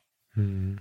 Ja, muss ich mal drüber nachdenken. Ich weiß nicht, ob ich Newsletter bedienen kann. Ich habe das ja schon häufig angefangen. Ich habe auch einen, aber das ist für mich tatsächlich Arbeit, während Blog schreiben was ganz, ganz Schönes ist. So, da muss ich halt gucken, wie ich es eingebaut bekomme. Ne? Dafür sind momentan einfach auch wieder viele Sachen los. Mal schauen. Ähm ja, und fürs Treffen, by the way, ich weiß gar nicht, macht der Sprung Sinn? Wir sind jetzt irgendwie ganz schön in so Themenwelten verrutscht. Ähm ich finde, Fotopia und Co. ist ein schöner Punkt, wo man halt alle trifft. Ne? Wir treffen uns zwar auch mit dem Freundeskreis, wir haben in Zusammenarbeit mit dem Frank äh, so eine Fotobarkasse, äh, so, das ist alles Freundeskreis und am Abend äh, haben wir auch eine Veranstaltung, die ist Freundeskreis, wobei da deutlich auch mal jemand mitkommen kann, den wir auf der Messe treffen. Das haben wir letztes Jahr auch gemacht mit dem, mit dem Thomas Bremer. Den haben wir dann auch mitgenommen, ähm, auch mit viel Freude und hatten einen schönen Abend, aber ähm, das gibt's schon, aber ich finde, also dass wir da auch was Exklusives machen, aber es ist schon so, das finde ich zum Beispiel, dass die Fotopia da so ein schöner Ort ist, an dem man auch mal so ins Quatschen kommt und mit den Leuten mal ins Gespräch kommt und so, die vielleicht nicht gerade so nah dran sind. Ähm, wie ich das ausgestalte auf Webseiten und so werden wir mal sehen. Das ist gar nicht so einfach. Aber lass uns doch in den Rundumblick, äh, Rundumrückblick äh, vielleicht gleich reingehen, weil das schließt eigentlich ganz gut an das Thema an. Ja, gerne. Kai und ich waren jetzt in, in Baden bei Wien auf dem, äh, jetzt muss ich so zusammenkriegen, Legacy Baden Foto Festival. Mhm. So. Ähm, Wer es nicht kennt, wir haben dazu glaube ich schon ein paar Mal gesprochen, aber mhm. es gibt ein kleines Dörfchen in Frankreich, in der Bretagne, Lagassili, ähm, da die veranstalten ein Fotofestival, ein sehr cooles. Und in Baden findet hm, das Schwesterfestival statt. Immer ein Jahr äh, später wird äh, dort die Ausstellung in Anführungszeichen nochmal gezeigt, ist aber ein bisschen größer, es ist ein bisschen erweitert und es ist das größte Fotofestival in Europa tatsächlich, was viele nicht wissen. Und da waren jetzt am Wochenende waren die Medientage wieder, wo dann, äh, wir waren glaube ich fast 160 Fotografen und Fotografen, Journalistinnen und Journalisten. Wir hatten das komplette Hotel Wahnsinn. nur für die Besucher es war wirklich irre und das hat sich wirklich super angefühlt, wie so ein Klassentreffen auch, da alle wiederzusehen. Ähm, wir haben die, die, einige Fotografen und Fotografen wieder getroffen. Äh, die KollegInnen von fotopodcast.de waren da. Hallo äh, Thomas, hallo Ulrike. Das war auch total schön, dann mit denen auch mal wieder rumzusitzen und zu quatschen. Und es waren wirklich drei Tage voller Fotografie, jeder Menge Interviews, ganz viel Input, tolle Vorträge, äh, wirklich super. Die Ausstellung an sich ist richtig, richtig gut. Wenn ihr die Chance habt, wenn euer eure Urlaubsreise euch irgendwie durch Österreich durchführt, macht den Abstecher nach Baden. Es lohnt sich wirklich. Die Ausstellung kostet keinen Cent, aber ihr könnt euch alles angucken. Seid aber vorgewandt. Ihr werdet vermutlich einen ganzen Tag mindestens brauchen, um in Ruhe anzugucken. Es ist wirklich groß, aber es lohnt sich wirklich. Da hängt Prinz an den Wänden äh, unfassbar groß. Also so groß habe ich noch keine Fotoprints gesehen. Ähm, ich habe ganz neue Fotografen und Fotografen wieder entdeckt, die ich nicht kannte. Lohnt sich wirklich. Aber auch da war das Schöne, dass es eben diesen ähm, diesen Treffencharakter irgendwie hat, jetzt unter den Medienmenschen zum einen, aber am letzten Tag, am Sonntag, sind dann plötzlich auch einfach nur Besucher aufgeploppt wieder im Hotel, nachdem wir alle endlich mal ausgecheckt hatten und das Hotel wieder freier wurde. ähm, habe ich dann auf der Terrasse äh, jemanden getroffen, der einfach nur für die Ausstellung da war. Der wusste gar nicht, dass die Medientage sind und war dann ein bisschen okay. überrascht, was hier alles rumläuft. Ja. Äh, und das ist aber auch schön, dass da die Leute dann wieder hingehen und sich da treffen. Aber sowas auch anzukündigen, dass La Gacilly ist, ähm, oder wir empfehlen ja jetzt bei den Fotologen immer mal wieder die Ausstellung. Da haben wir kürzlich mal gefragt, sollen wir das weiterhin tun? Und bei mir kam da eigentlich ein durchgängiges Ja an, weil es eben manchmal nicht so einfach ist, über alles informiert zu bleiben. Und auch für sowas würde ich mir den, den Newsletter dann zum Beispiel wünschen, um eben sowas dann ein bisschen zu verbreiten. Okay. Aber ja, also das war jetzt eigentlich der so das Intro zu La Gassili, dass wir jetzt da waren und jede Menge Interviews geführt haben. So viele Interviews. Haben wir, haben wir zumindest bei Instagram äh, alle gesehen, glaube ich. Und ich bin stimmt. bisschen traurig, also so viel zum Thema. Ne? Instagram ist schon auch cool, ne? So, das mhm. ist schon, denke ich, schon ein gutes Tool, um, um Menschen mitzunehmen, so. Aber wenn es das Einzige ist, ist es halt ein Problem, so. Ähm, ich habe es wieder nicht geschafft, das ist schade. Einen lieben Gruß an den Knut an der Stelle. Der hat uns da ähm, letztes Jahr schon das Angebot gemacht, dass wir da mit dem Freundeskreis hinfahren, aber es hat äh, auf 17 Ebenen nicht funktioniert, leider wir werden sehen. Das äh, wird noch funktionieren, aber es war äh, jetzt leider nicht möglich. Bin mal gespannt, wann wir das schaffen. Ich stelle halt auch schon fest, dass im Moment, aber das mag auch einfach nur mein offener Geist sein, keine Ahnung, schon eine Menge los ist, oder? Was so, dass die, also dafür, dass die Verkaufszahlen der Kameras extrem im Keller sind im Vergleich zu von vor zehn Jahren zum Beispiel, finde ich das Mm, sehr. mm, Nein? mm. Oh, hilf mir. Nee. Also ich, Ähm. ich habe es halt gestern aus dem aus dem Gespräch mit dem Werner von der Colorfoto, der mir da irgendwelche Zahlen genannt hat, die tatsächlich im Vergleich zu 2010, das ja dann 13 Jahre, sorry. Ja gut, zu 2010 sind sie runter, ja. So, ne, genau. Da, Im Vergleich dazu sind sie halt hart im Keller und ja. Aber erzähl, äh, korrigier das gerne. Ja, also ich, ich war kürzlich mit den Kollegen von Fujifilm ein bisschen sprechen können, gerade was die Zahlen angeht, und die waren äußerst zufrieden mit den Mhm. Zahlen. Also da gab es überhaupt keine Bouet-Stimmung in irgendeiner Art und Weise. Da kann ich es nicht bestätigen tatsächlich. Ich weiß nicht, wie es bei den anderen Herstellern, wie gesagt, ich, da habe ich nur die offiziellen Informationen. Ähm, bei Fujifilm hat jetzt auch keine direkten Zahlen genannt, also ich da weiß jetzt auch nicht mehr, aber so insgesamt haben wir gesagt, nö, sie sind total dufte mit den Zahlen, das war gut, das letzte Jahr. Ja. Ähm, da war ja die, deren Geschäftsjahr, glaube ich, immer um drei Monate verschoben. Und deswegen wussten sie da, was dann letztes Jahr war. Ähm, das war, wo ich in, in Düsseldorf war für die XS20, da habe ich mit ihnen gesprochen. Und die waren ganz happy mit den Verkaufszahlen. Ja, ist Aber- vielleicht von der, genau, also vielleicht äh, schlecht formuliert, ne? Ähm, die, es ist nicht mehr so, dass jeder zweite, den man trifft, Hobbyfotograf ist. So, 2006, 2010 war das halt noch so, dass, dass du wirklich, wirklich, wirklich Riesenzahlen hattest, was das angeht. Es wird, glaube ich, gerade wieder mehr, da hast du recht. Aber im großen Vergleich ähm, ist es dann doch ruhiger geworden. Ich glaube, es zieht gerade wieder an. Und das ist das, was ich gerade meinte. Ich habe das Gefühl, es ist wieder mehr los in der Szene. Ausstellungen. Wir reden wieder viel. Also es ist nicht nur Photo Adventure oder Photopia oder was auch immer, sondern wir treffen auch Leute, die hingehen. so, das Ja. ähm, ist schon so, finde ich, oder? Ja, es, es verdichtet sich immens. Also mein Sommer bleibt so arbeitsreich wie die letzten Jahre. Also ich komme jetzt gerade aus La Gacellie, dann habe ich ähm, noch zwei weitere Termine jetzt, dann, äh, dann ist auch schon wieder die, die Photopia. Also boah, schon sehr viel los jetzt im Sommer, muss man sagen. Aber ist auch schön so. Also ich freue mich wirklich, dass so viel los ist. Hm, total, ja. Aber ja, La Gacellie, also der Hinweis, es läuft noch bis 15. Oktober. Also ihr habt noch eine ganze Weile Zeit, dahin zu gehen. Und die Medientage finden ja quasi in der Mitte des Festivals statt. Ähm, Deswegen auf jeden Fall der Tipp. Also ich, ich pack den Link auch in die Shownotes auf jeden Fall rein. Schaut's euch an. Ähm, wie gesagt, also es ist wirklich ein, ein Entdecken ähm, auf dem Festival. Es gibt so viele tolle Sachen da zu entdecken an, an Fotografien. Die haben auch ähm, Kinovorführungen. Das sind nicht mehr ganz so viele. Das ein oder zwei noch, die da noch laufen irgendwie. Na, da müsst ihr dann schon ähm, Glück haben, dass ihr die seht. Aber äh, lohnt sich, das anzuschauen. Auch Baden ist eine wunderschöne kleine Stadt, also mit äh, großem Casino dran, wer da noch Lust hat. Ansonsten ähm, äh, gibt's da auch äh, schön landschaftlich drumherum. Davon kriegen wir aber eigentlich gar nichts mit jedes Mal. Ähm, aber ich sag mal, ganz Österreich ist ja schön. Und da für Fotobegeisterte lohnt sich auf jeden Fall. Da habe ich schon öfter drüber nachgedacht. Das habe ich ja schon ein paar Mal gehört. Ähm, das wäre für mich kein, keine, vielleicht ist das also so ein Grund, warum ich es noch nicht ausgeprägt habe. Ich glaube, ich müsste das mit dem Urlaub oder so verbinden. Also mit dem Urlaub, mit ein paar Tagen, die wirklich Zeit haben, wo ich wirklich Zeit habe. Weil nach Österreich fahren, ohne was von der Umgebung mitzubekommen, ist ein No-Go, wie ich finde. Also für mich jetzt, nicht in der Bewertung, aber da würde ich, glaube ich, mal gucken, wann das klappt. Da würde ich gerne noch ein bisschen Zeit haben für die Gegend auch so.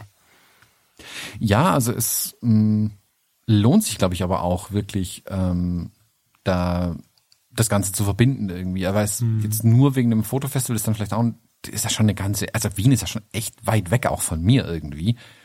Von daher muss man sich schon gut überlegen, wie man das verbunden bekommt und ähm, auch ein paar von den ähm, Fotografen und Fotografen, die da waren, haben es mit einem Urlaub verbunden tatsächlich. Also Ja, das genau. geht wirklich am besten und ähm, ich glaube auch, dass Sinn macht, das irgendwie mit einzubinden, entweder in Österreich oder ähm, auf dem Weg ähm, nach Italien runter oder so zu machen. Also ähm, äh, Sören Fakter äh, von der äh, dänischen Journalistinnen-Schule, der hat es zum Beispiel auch mit dem Urlaub verbunden. Der war in Italien im Urlaub, ist dann äh, nach Wien, hat einen Abstecher nach Baden gemacht, da war für die Medientage da, hat einen Vortrag, einen super Vortrag ähm, gemacht mit ähm, Brent Sturton und ist dann am nächsten Tag wieder weitergefahren nach Hause. Also lohnt sich wirklich, ähm, das zu besuchen, man es irgendwie mit irgendwas verbinden kann. Umso besser, nicht nur deswegen, darunter zu fahren äh, und es mal mitzunehmen. Mega. Ich habe gerade, also wie gesagt, wir müssen hin. Ich weiß noch nicht wie. Es ist, ich stelle schon fest, dass immer mehr kommt, wo Menschen auch sagen, da müsst ihr mal hin, was die Sache nicht einfacher macht, sondern eher schwieriger macht. Ähm, aber irgendwann in diesem Leben und äh, noch haben wir ein paar Jahre, hoffe ich, muss ich das tun. Hm, Ich habe gerade was verschoben, hast du vielleicht gesehen? Und zwar, ähm, ach so, warte mal, wann kommen denn da so die ganzen Inhalte? Weil noch haben wir nichts, ne? Das eine oder Aus, andere Video. und aus so. Lagassili? Genau. Oder aus Baden? Okay. Nee, also Kai und ich, wir haben ja ähm, allein, glaube ich, neun oder zehn Interviews aufgenommen. Deswegen frage ich. Ähm, ich denk mal, dass das erste mit äh, Lois Lammerhuber äh, und seiner Frau Silvia, das sind die Veranstalter oder die, ja, ja doch die Veranstalter, so kann man es gleich nennen.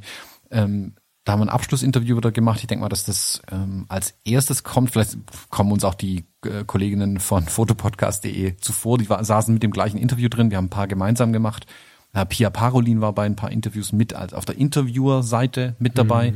Ich habe mich diesmal aus den Interviews komplett rausgezogen tatsächlich. Ich habe wirklich nur mich um alles andere gekümmert, also Ton, Video etc. Äh, und die Infrastruktur bereitgestellt. Ähm, konnte deswegen dazu, aber Kai sitzt im Moment dran, das weiß ich, äh, und äh, ist schon an den Interviews dran mit bearbeitet. Die kommen jetzt die nächsten Wochen dann auf jeden Fall. ähm, Und ah, eins besser wie das andere, ganz breite Themen auch wirklich. Also oh, äh, Brent Sturton allein, ähm, da sind wir so froh, dass wir den erwischt, ha- erwischt haben, wer ihn nicht kennt. Südafrikanischer Fotograf, ganz viel National Geographic, so ganz nebenbei irgendwie 13 World Press Photo Awards gewonnen. Ähm, aber einer der bescheidensten, charmantesten, ruhigsten Menschen, die ich je getroffen habe.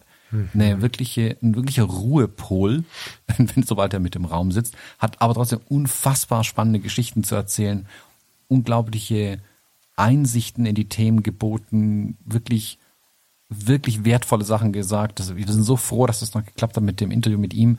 Er hat ja am, am Samstagabend zusammen mit äh, Sören Pakter diesen Vortrag gehalten. Da ging es um den den Impact, den Bilder haben können, wie Bilder Wandel anstoßen können. Er hat dieses ganz, ganz berühmte Bild gemacht von diesem getöteten ähm, Silberrücken-Gorilla damals, das so ein ganz viel bewegt hat in der Welt dann auch, also wirklich bewegt hat im Sinne von auch äh, Geldern, die geflossen sind, um diese Wilderei äh, in Afrika einzuschränken und so weiter. Ähm, das war super. Äh, wir haben mit, mit Sören Pakter selbst auch noch ein Interview gemacht. Das war super interessant. Ein paar ganz tolle Fotografinnen haben wir auch interviewt. Ähm, unter anderem äh, Fatima Husseini, äh, eine, ja, was ist sie? Ist Afghanin, so wird sie sich selbst bezeichnen, die aber in, im Iran im Exil aufgewachsen ist, die dann nach Afghanistan gegangen ist, als es da einigermaßen ging, dort spannende Fotoprojekte gemacht hat und dann vor zwei Jahren mit dem ähm, ja völlig chaotischen Exit aller ausländischen Kräfte mitten in diesem Flüchtlingsstrom aus Afghanistan raus dann mit drin war in diesem Sog. Ähm, die ist dann jetzt mittlerweile in Frankreich gelandet und konnte ihre, Pro- ihr letztes Projekt in Afghanistan gar nicht abschließen. Hat sie eine Ausstellung gezeigt in Lagassili und wir haben bestimmt eine Stunde ein Interview geführt, ähm, was super tief ging, dieses Interview. Also es war wirklich eindrücklich. Da freue ich mich am meisten drauf, das auch nochmal anzuhören, sobald Kai das dann verarbeitet hat, das Ganze. Ähm, das, das kann ich euch sehr ans Herz legen auch. Also wirklich super spannend. Ich, ich gebe euch einen Ausblick. Ich verlinke euch ähm, Kais Podcast Gate 7 auf jeden Fall. Abonniert den. Das ist immer interessant. Punkt. Aber äh, da kommen jetzt diese extra spannenden Sachen aus Lagassili, die ich wirklich wärmstens empfehlen kann. Ähm, also war mir eine Freude und eine Ehre, da wieder dabei zu sein. Danke an Lois und Silvia, falls Sie hier zuhören, ähm, dass Sie uns eingeladen haben. Äh, ich freue mich schon sehr aufs nächste Mal. Mega. Ja, pff, jetzt habe ich noch mehr Stress, als ich es mal schaffe. Gerade war ich noch so entspannt, wird schon irgendwann gehen, aber jetzt nach, nach dem, äh, wie sagt man, aber dieser, nach dieser Rede jetzt habe ich jetzt richtig Bock, verdammt. Okay. du hast gerade vielleicht gesehen, ich habe was verschoben. Ähm, wir sind im rundum Rückblick und äh, du wirst heute die Sendung nicht online stellen, richtig?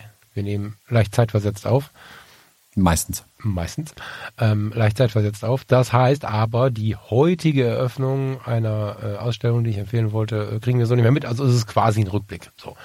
Heute wird, und das ist vor allen Dingen für die Ruhrpotter interessant und, und Rheinländer und so, ich habe es auch schon mal erwähnt, glaube ich, korrigiere mich Thomas, ich weiß nicht genau, Begegnungen mit Menschen, Begegnungen mit Menschen, da gibt's ähm, keine klare Aussage, wie er das nennen möchte. Der Andreas Groth, der diesen, diesen Podcast Bremer und Groth ähm, zusammen mit dem Thomas Bremer betreibt, der ist, äh, wer den Podcast hört, weiß, dass äh, wahrscheinlich ähm, auch in der Behindertenhilfe aktiv, ähm, als also berufsmäßig ähm, arbeitet, wie ich auch in der Behindertenhilfe und hat ähm, das große Privileg gehabt, äh, seine eigene Wohngruppe, ähm, in der er arbeitet, ähm, zu porträtieren.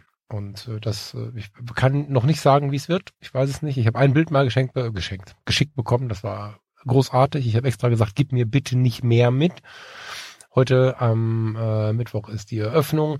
Wann auch immer wir diesen Podcast online stellen, ihr könnt die Ausstellung aber bis Ende Oktober noch anschauen in der evangelischen Familienbildungsstätte in Marl. Das ist ähm, beim Andreas auch zu erfragen. Ihr könnt bei mir auch fragen, der Thomas haut bestimmt einen Link rein.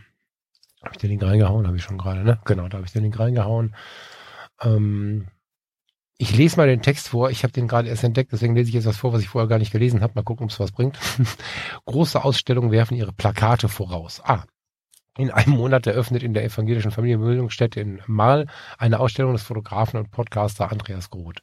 Der für seine Streetfotografie bekannte Künstler hat seine Porträtaufnahmen unter dem Titel Mitmensch das hat inzwischen geändert, das war der Arbeitstitel, zusammengefasst. Für Anfang 2024 plant die Familienbildungsstätte zwei Fotowalks mit Andreas Groth. Sicherlich wird das eine vermutlich relativ kleine Ausstellung sein, die aber, glaube ich, ihren ganz besonderen Charme hat, weil sie im Rahmen der Diakonie halt auch stattfindet. Also im Rahmen eines Trägers, der sich mit diesem Thema beschäftigt. Wir sind also nicht ähm, im nächsten Club oder so und zeigen da mit launchiger Musik unsere super duper Fotokunst, sondern befinden uns im Umfeld eines solchen Trägers, äh, der sich mit solchen Themen beschäftigt und äh, schauen uns da diese Bilder an. Ich glaube, dass das sehr, sehr spannend wird. Ich werde morgen zum Andreas fahren. Heute ist die Eröffnung, also aus äh, eurer Sicht wahrscheinlich vor ein paar Tagen. Ähm, am Mittwoch werde ich zum Andreas fahren, ähm, werde das Podcast-Mikrofon mitnehmen. Bei Fotografie tut gut, mich mit ihm auch darüber unterhalten, was wir da sehen. Ich werde das Mikrofon anhaben, wenn ich die Bilder das erste Mal sehe. Also ich werde das nicht irgendwie tausendmal scannen und gucken und vorher besprechen, sondern ich werde das Mikrofon anmachen, bevor ich reingehe, werde ihm dann eins anklippen und dann werden wir mal schauen, wie die Ausstellung so auf mich wirkt. Mm, ist für mich gerade aktuell auch ein Thema. Wir arbeiten an was Ähnlichem und deswegen freue ich mich da super drauf. Und wer aus der Gegend kommt, schaut doch mal vorbei. Ähm, ich vermute, vorher anrufen ist nicht so verkehrt, lässt sich aber gut googeln. Die evangelische Familienbildungsstätte in Mal ist ähm, aber auch in den Links zu finden. Ja, das sind so Projekte, die mag ich sehr. Die kommen so sehr von der Quelle. Da ist keine, keine Reportage im klassischen Sinne am Start, sondern da erzählt halt der, der es selber tut. Da bin ich ganz gespannt, wie er das umgesetzt hat. Mhm. War ja auch in La Gassili dieses Jahr. Ich fand, das gilt aber auch für die WordPress-Foto, die haben wir noch gar nicht erwähnt, dieser liegt auch hinter uns, die hätte ja mhm. auch noch reingehören können. Die WordPress-Foto-Ausstellung in Baling dieses Jahr und La Gassili, finde ich, haben beide eine interessante Entwicklung gegenüber den letzten Jahren durchlaufen. Ich finde das insgesamt, also bei WordPress Foto, da geht's ja ganz klar um Journalismus, wobei es gibt diese ähm, Open Open Concept, Open Format ähm, Wettbewerbe auch bei WordPress Foto, die sich also nicht nach den journalistischen Standards richten. Da sind schon Standards dahinter, aber es ist eben offenes Format, es darf anders gearbeitet werden. Mhm. Ähm, das ist auch oftmals Multimedia, eben nicht nur das Foto dann. Aber insgesamt die Ausstellung, auch wie sie kuratiert war, ähm, von der Julia Kosakiewicz und den anderen, fand ich, hat den mh, hm, konzeptionelleren, künstlerischeren Ansatz insgesamt. Ich erinnere mich an eine Interaktion, die ich hatte. Da standen zwei Frauen vor, zwei ältere Damen vor Porträt, von einer Porträtserie einer jungen Fotografin aus New York, die sehr mit Farbe gespielt haben, wo einfach junge Menschen porträtiert waren. Und dann stand drunter, was stand drunter? Ähm, irgendwas mit äh, The Grid Scene äh, in New York und die zwei Frauen gucken sich an, was ist denn jetzt schon wieder Grit? Da habe ich gemeint, äh, das ist so, so eine Unterausbildung, Untergenre des Hip-Hop. Dann habe ich gelacht, ich musste aber auch nachschauen, da drüben auf den Schildern steht noch ein bisschen mehr Information, ich wusste es nämlich auch nicht. Ähm, was ich aber interessant fand, ist eben, dass es zugänglicher wird jetzt, ähm, die Bilder. Es ist eben nicht mehr nur auch wenn es weiterhin wichtig ist, das Schrecklichste, was in der Welt passiert und die ich will mal sagen, die plakativsten und schlimmsten Bilder stehen nicht mehr ganz so im Vordergrund. Mhm. Es wird zugänglicher insgesamt auf der WordPress-Foto, habe ich das Gefühl. Mhm. Mag natürlich auch an dem eingereichten Material liegen, aber es liegt natürlich nochmal eine Kurationsstufe dazwischen. Insgesamt finde ich den Schritt aber wirklich sehr gut, weil die Bilder die Themen zugänglicher macht. Und wenn die Leute erstmal in der Ausstellung drin sind, dann gucken sie sich auch die anderen Sachen an. Und da will man ja hin, da will die WordPress-Foto hin. Alle Journalistinnen und Journalisten, die mitgewirkt haben, wollen genau dahin. Und ähnliches in. La Gacellie beschäftigt, ist ja auch keine keine Kunstausstellung im weitesten Sinne. Das ist ja, ist ja sehr viel Journalistisches, was da gezeigt wird, Dokumentarisches. Es hat aber auch konzeptionelle Arbeiten mit drin. Und auch da insgesamt habe ich die Ausstellung dieses Jahr als sehr viel zugänglicher empfunden ähm, für Laien, um sich zumindest mal Bilder anzuschauen und in die Themen langsam reinzukommen. Und auch da fand ich die, die Tafeln, die aufgestellt waren, haben sehr viel erklärt um die Bilder rum, was eben gut ist für die Leute, die eben den Kontext gar nicht haben, weil es werden sich die wenigsten hinstellen, dann rausgoogeln, was in den einzelnen Ländern wirklich los ist, sondern es werden dann die Informationen mit an die Hand gegeben, die man braucht, um die Bilder besser zu verstehen. Habe ich den Kai gehört? War das aus diesem Jahr, dass er die Leute angesprochen hat, was sie da machen und so? Ja, ne? Hm, wo angesprochen hat? Ja, Outdoor. Vielleicht war es auch aus dem letzten Jahr. Kai hat, ähm, ich werfe gerade Videos, Podcasts und so durcheinander, glaube ich. Aber ich kann mich erinnern, dass ich von Kai ähm, gehört habe, wie er einzelne Leute auf diesen Ausstellungen, auf diese Ausstellung angesprochen hat, die auch häufig einfach Passanten waren, die also gar nicht äh, super duper fotointeressierte äh, Leute waren, sondern einfach sagten, ich kam hier vorbei und habe mir das mal angeguckt, ist voll spannend hier und so. Ich weiß, sag mir, wo es war. Was bei YouTube? Was? Was aus dem letzten Jahr? Keine Ahnung, aber dieser Tage habe ich es gefunden. Ähm, und da ging es halt um, um, um, um Passanten, um Menschen, die einfach da so vorbeigekommen sind, sich das angeschaut haben und sagen, ja krass, ich habe davon gehört, aber ich bin eigentlich nicht so ein Fotomensch und so. Und ich finde, ich habe den Eindruck, dass wir da mehr hinkommen wieder, dass wir nicht so in so einer Fachblase zeigen, sondern auch wieder, wie das so ein, so ein städtisches Museum vielleicht auch macht, Leute reinholen wollen, die grundsätzlich interessiert sind, die aber nicht aus der Fotoszene kommen, weil ich finde es schon sehr, sehr willkommen, wenn da, wo wir Dinge zeigen, die wir tun, nicht nur andere Fotografen kommen. Das ist ja so ein bisschen auch bei uns Podcastern und, und, und YouTubern und so, so ein bisschen so eine Sache, dass sehr viele unserer Zuhörer selber Fotografen sind, was voll geil ist, weil wir so eine Community sind und unser Ding machen. Aber wir vergessen dabei manchmal, dass der Bildbetrachter, der, zumindest aus meiner Sicht, ist der Bildbetrachter, der nicht selber Fotografin oder Fotograf ist, ein ganz, ganz wertvoller, der häufig zu kurz kommt oder gar nicht mitbekommt, was wir so tun. Ganz genau. Mm. Es geht ja gerade bei WordPress Foto und auch bei La Gacelli, wo ja das ist eine Ausstellung, die kostet keinen Cent, die ist in der kompletten Stadt verteilt. Das ist ja unausweichlich, äh, La in Baden zu sehen du willst damit ja eben nicht nur die Fotografierenden erreichen. Du mhm. willst eben die erreichen, die, die die Empfänger dieser Nachrichten sind. Mhm, mhm, ähm, und dafür ist es gemacht. Und ich finde da den, den Shift in den letzten Jahren wirklich gut. Und jetzt macht er sich für mich mehr und mehr bemerkbar. Also was die WordPress-Foto auch mit dieser regionalen Umstellung angestoßen hat im letzten Jahr, was ein bisschen holprig noch war, weil das war relativ kurzfristig entschieden, glaube ich hat sich dieses Jahr besser ausgespielt. Und jetzt finde ich, nachdem das sich gesettelt hat, merkt man jetzt die, die nächsten Stufen, die sie so anfangen, nehmen diese, diesen Zugang zu diesen Bildern, oder der Zugang ist nicht das richtige Wort, die Nahbarkeit an die Themen besser zu gestalten. Mhm. Mhm. Ja, Nahbarkeit, damit bist du eingestiegen. Ja, genau, das passt. Das trifft ganz gut, ja. Spannend. Ich muss hin. Mal schauen, wie wir das klappen, äh, wie wir das klappen, wie wir das schaffen. ja. Lass uns doch mal einen Meter weiterspringen. Mhm. Du hast iPhone und Fotopia aufgeschrieben. Magst du mich aufklären? Ja, worauf sind wir gespannt? Ähm, ist tatsächlich so, ich habe ja das ähm, iPhone 14 Pro mir gekauft und bin gerade so ein bisschen damit beschäftigt, äh, oder ich bin mit dem Telefon und der Kamerafunktion beschäftigt, ähm, wird dazu ein, ein bisschen was Inhaltliches machen, und bin noch gespannter, was jetzt das neue iPhone bringen wird. Ich finde, dass die aktuellen Sprünge, aktuell kann aber auch dieses oder nächstes Modell sein, nochmal, so scheint es, sehr, sehr relevant für die fotografische Welt sind.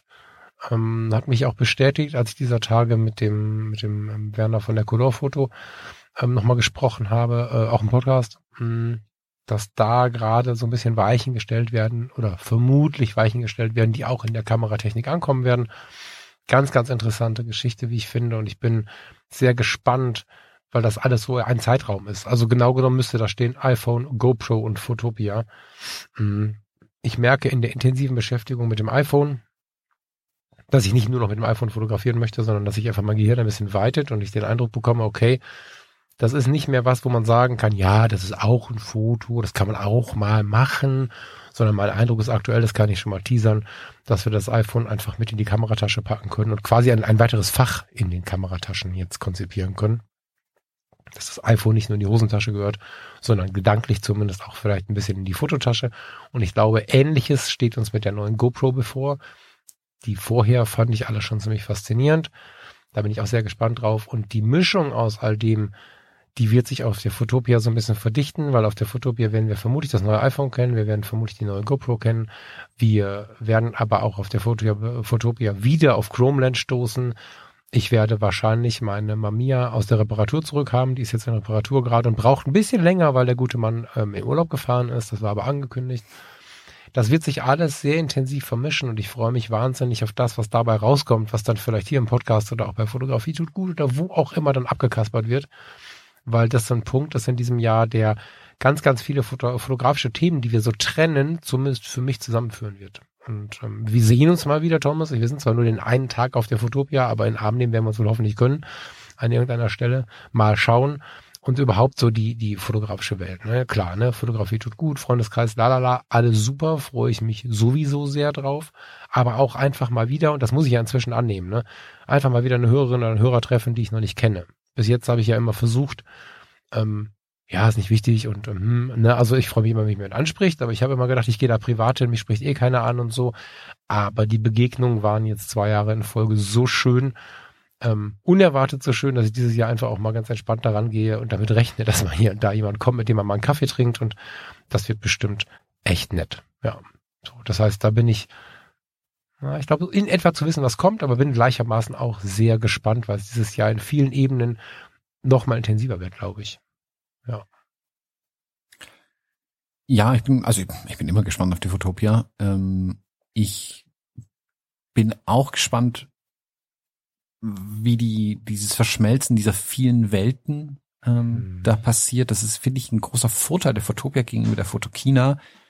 Die Fotokina war immer sehr, das war eine sehr abgesteckte Pfründe irgendwie. Also du hattest deine Canon-Halle, du ja. hattest deine Nikon-Halle, ja. du hattest dann den äh, China-Kram in der anderen Halle und dann hast du hier eine Halle, wo irgendwas anderes stattfindet. Und es war alles sehr getrennt. Mhm. Durch die geringere Größe der Fotopia ist Canon quasi gezwungen, gegenüber einen Stand zu haben, wo ganz andere Sachen gezeigt werden. Schräg gegenüber der, der Chromeland beim letzten Mal, ne? Schräg gegenüber des Chromeland Standes zum Beispiel, genau, wo jetzt der analoge man sagen möchte, Fujifilm hätte vielleicht in die Ecke, also hätte Fujifilm besser neben den Canon Stand gepasst oder hätte man Fujifilm neben Chromeland stellen sollen? Nein, eben nicht.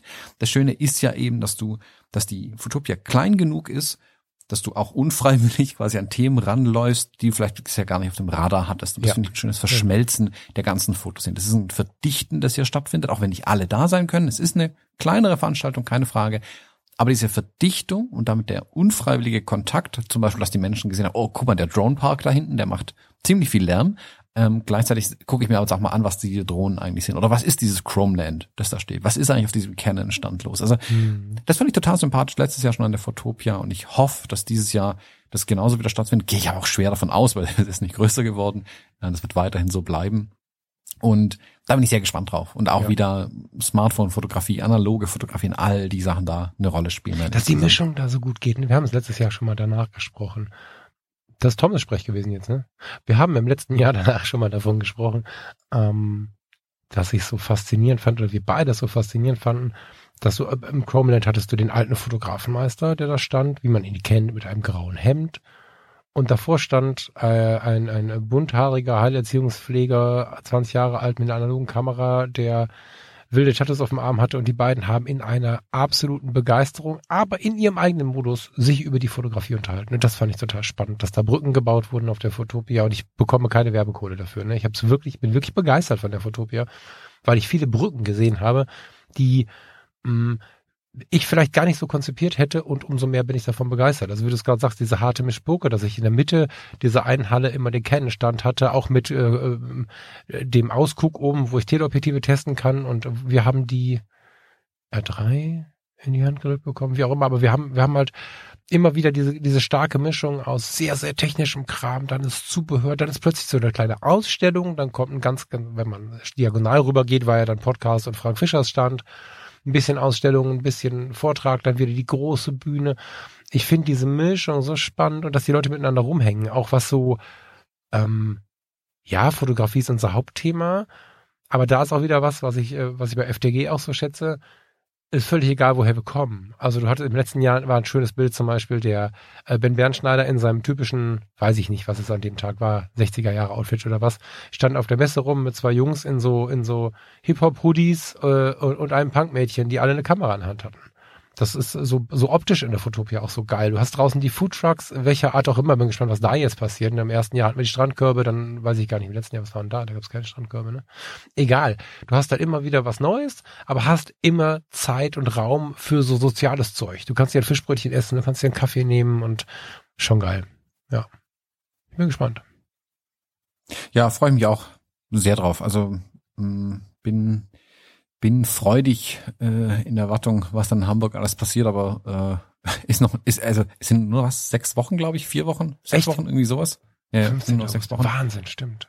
Ah. Aber die Zeit bis Ja. dahin ist echt noch richtig vollgeknallt bei mir. Also ich muss, muss mich ein bisschen, bisschen einteilen bis dahin. Mhm. Ja, ich muss äh, tatsächlich jetzt auch ein bisschen gucken. Das liegt aber mehr daran, dass ich die Dienste so habe und dazwischen Termine gemacht habe. Also so 4.30 Uhr aufstehen, Dienst machen bis 14.30 Uhr irgendwo hinfahren, 21 Uhr Feierabend, 4.30 Uhr aufstehen. Das ist nicht so ganz meine Sache. Da muss ich ein bisschen mich rein meditieren, aber es hilft mir gerade nochmal vor Augen geführt zu kommen, dass nicht mehr weit ist, weil wir sind vorher auch ein paar Tage im Durchatmen. Ähm, fahren vorher zwei, drei Tage an die Ostsee, fahren liebe Freunde in Mecklenburg besuchen, sind dann nochmal ähm, vier Tage in Hamburg, bevor es losgeht. Drei, vier, Sonntag bis Mittwoch, während Donnerstag ja dann die Fotopia startet. Wir sind auch nur Donnerstag da. Ne? Also ähm, das mal vorweg. Ich weiß, dass immer mal wieder so Fragen kommen, wer ist denn wann, wie, wo da. Ähm, äh, Farina und ich, äh, Farina, Michael und ich, Michael, weil der ähm, Fotografie gut ziemlich aktiv ist. Wir sind am Donnerstag da, treffen uns morgens schon vor der Halle und werden dann so im Dreier-Kombo mit sicherlich der einen oder anderen Begegnung uns die Messe anschauen in aller Ruhe bis so zur Mittagszeit. Traditionell, traditionell das geil beim dritten Mal, ne? Beim dritten Mal. traditionell mittags gibt's dann so mit den, mit den Fotografie-Leuten irgendwie einen Kaffee, Tee, äh, Bier, Brötchen, was auch immer da so ansteht. Dann schwärmen wir noch mal ein bisschen auseinander, sind dann um 16 Uhr, glaube ich, auf dem Dampfer vom Frank, auf dieser äh, Barkassenrundfahrt, die ist leider ausgebucht am Donnerstag, weil wir uns damit, ähm, ich glaube, 18 Leuten draufgesetzt haben oder so. Mm, fahren dann da mit der Barkasse, mit der Fotobarkasse durch den Hafen und lassen uns da irgendwie in die richtigen Positionen schippern vom Kapitän und sind dann in der Folge abends wieder mit den FDG-Leuten noch in einer Lokalität zusammen irgendwie. Es wird schon sehr, sehr int intensiv so. Aber für die freie Fotopia bin ich tatsächlich nur, äh, lass mich überlegen, bis 14 Uhr oder so da. Das heißt, so viel Raum habe ich da auch gar nicht, wenn ich die Fotopia mir anschauen möchte, was die Stände und so angeht. Ähm, und die Leute, die mir, die mir wirklich am Herzen liegen, mal fest in den Arm zu nehmen, da ist gar nicht so viel Platz. Bist du, ihr seid wahrscheinlich wieder viele Tage da, ne? Ja, äh, durchaus. ähm, Jetzt sieht er gestresst Also- aus. Das wird schön. ja, ist schon schön, aber es halt auch echt richtig volles Programm. Also Mhm. ähm, Karl und ich, wir haben am Mittwoch vor der Fotopia und am Montag nach der Fotopia die Street Photography Workshops in Hamburg. Äh, Mittwoch ist auch schon ausverkauft. Für Montag gibt's noch Tickets, Karten und wie auch immer. Ähm, da könnt ihr noch dazu, wenn ihr wollt, aber da würde ich jetzt mich ranhalten, weil die, die Erfahrungszeit aus dem letzten Jahr, die gehen jetzt dann weg in den nächsten Wochen. Ähm, und dann sind wir aber auch die vollen vier Tage auf der Messe. Ich werde es von der Messe nie runterschaffen, wenn ich ehrlich bin, äh, in der ganzen Zeit. Ähm, jetzt, ich bin sicherlich wieder am Fujifilm-Stand in irgendeiner Art und Weise vertreten und auch in dem Vortragsprogramm. Das kommt jetzt nach und nach raus. Ich weiß gar nicht, was schon öffentlich ist und was nicht, deswegen sage ich einfach mal nichts weiter. Aber Kai und ich werden auch Vorträge halten. Ähm, dazu, hm, schaffen wir es vorher noch aufzunehmen. Jetzt wäre es gut, wenn ich einen Newsletter hätte. Also folgt mir auf jeden Fall mal bei Instagram. Der werde ich kurz vorher noch mal be äh, Bescheid geben, bekannt geben, äh, wann wer wie wo was auf der Messe dann ähm, ist, äh, mit Vorträgen oder Workshops und Frage, so die weiter, auch- was noch stattfindet. Das ist eine ganz gute Frage, die wir live auch mal eben klären können. Ähm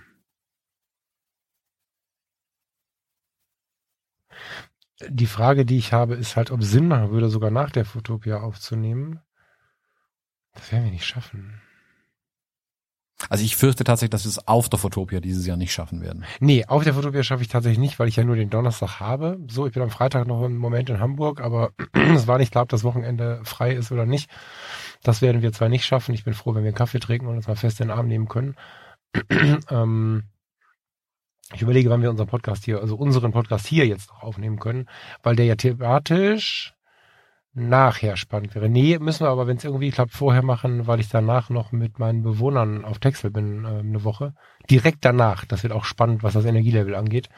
Ähm, nee, wir sollten uns nochmal einen Termin im September suchen und dann Anfang Oktober über die Fotopia sprechen. Ja. Ja, kriegen wir hin. Ja. Live-Terminfindung. So, wo sind wir jetzt? Was fehlt uns noch? Lass mich mal überlegen.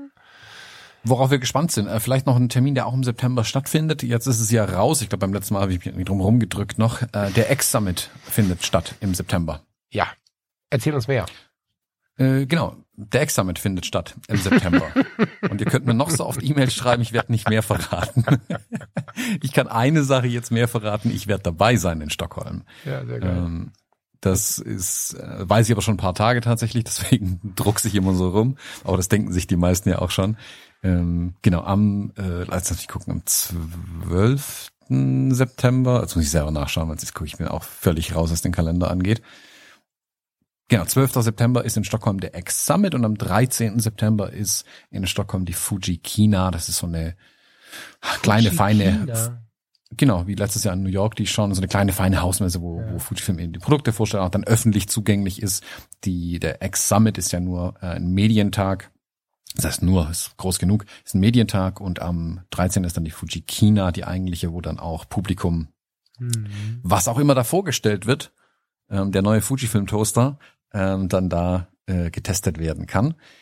Äh, was ich auch verraten kann, vielleicht schon ist das äh, Rahmenprogramm, an Hm. dem ich beteiligt bin. Ähm, letztes Jahr in New York habe ich ja mit dem Andreas Jürgensen vom Fuji X Forum, wir haben ja, äh, fangen fangen wir so an, im Jahr, in dem ich geboren wurde, ja, nicht ganz so früh. Vor zwei Jahren, glaube ich, habe ich ja diesen Livestream gemacht zu dem Fuji X Summit. Ich weiß gar nicht mehr, was da vorgestellt worden ist. Die 100 S oder so. Ich, ich weiß nicht mehr, was vorgestellt wurde. Ich habe quasi ein Video gemacht bei YouTube, wo ich live gestreamt habe, während der Livestream von Fujifilm lief. Mhm. Und das war ja so eine völlige Schnapsidee von mir. Und es stieß ja so auf so viel Begeisterung und Zuspruch, dass ich seitdem jedes Mal gefragt habe, ob ich das wieder mache. Mhm. Letztes Jahr in New York haben wir es dann in ähnlicher Form gemacht, da wir ja live beim Event dabei waren, konnten es nicht live streamen ähm, und haben dafür aber eine Nachbesprechung direkt im Anschluss gemacht. Also ein Livestream aus New York, ähm, der ist auch auf dem äh, Kanal vom Fuji X Forum ist der noch drauf, soweit ich weiß. Den könnt ihr euch gerne mal anschauen, was ein Riesenerlebnis war. Und dieses Jahr machen wir was ähnliches aus Stockholm. Also wir werden äh, live zum einen berichten, nicht per Video, anders. Und wir werden dann aber im Anschluss, vor allem abends, weil der X-Summit selbst, also die Vorstellung ist um 11 Uhr morgens, glaube ich. Das werden die wenigsten vermutlich sich live anschauen können. Wir machen dann im Abendprogramm äh, zu normalen Zeiten, aber ah, eine Live, nicht live, äh, also wir machen es live, aber eine kleine Rückschau quasi auf den X-Summit, auf die Neuvorstellung ähm, und was es da so Spannendes drumherum gab und was ich so in Stockholm getrieben habe. Mhm. Äh, den macht dann am Abend. Also abonniert schon mal meinen YouTube-Kanal, haha.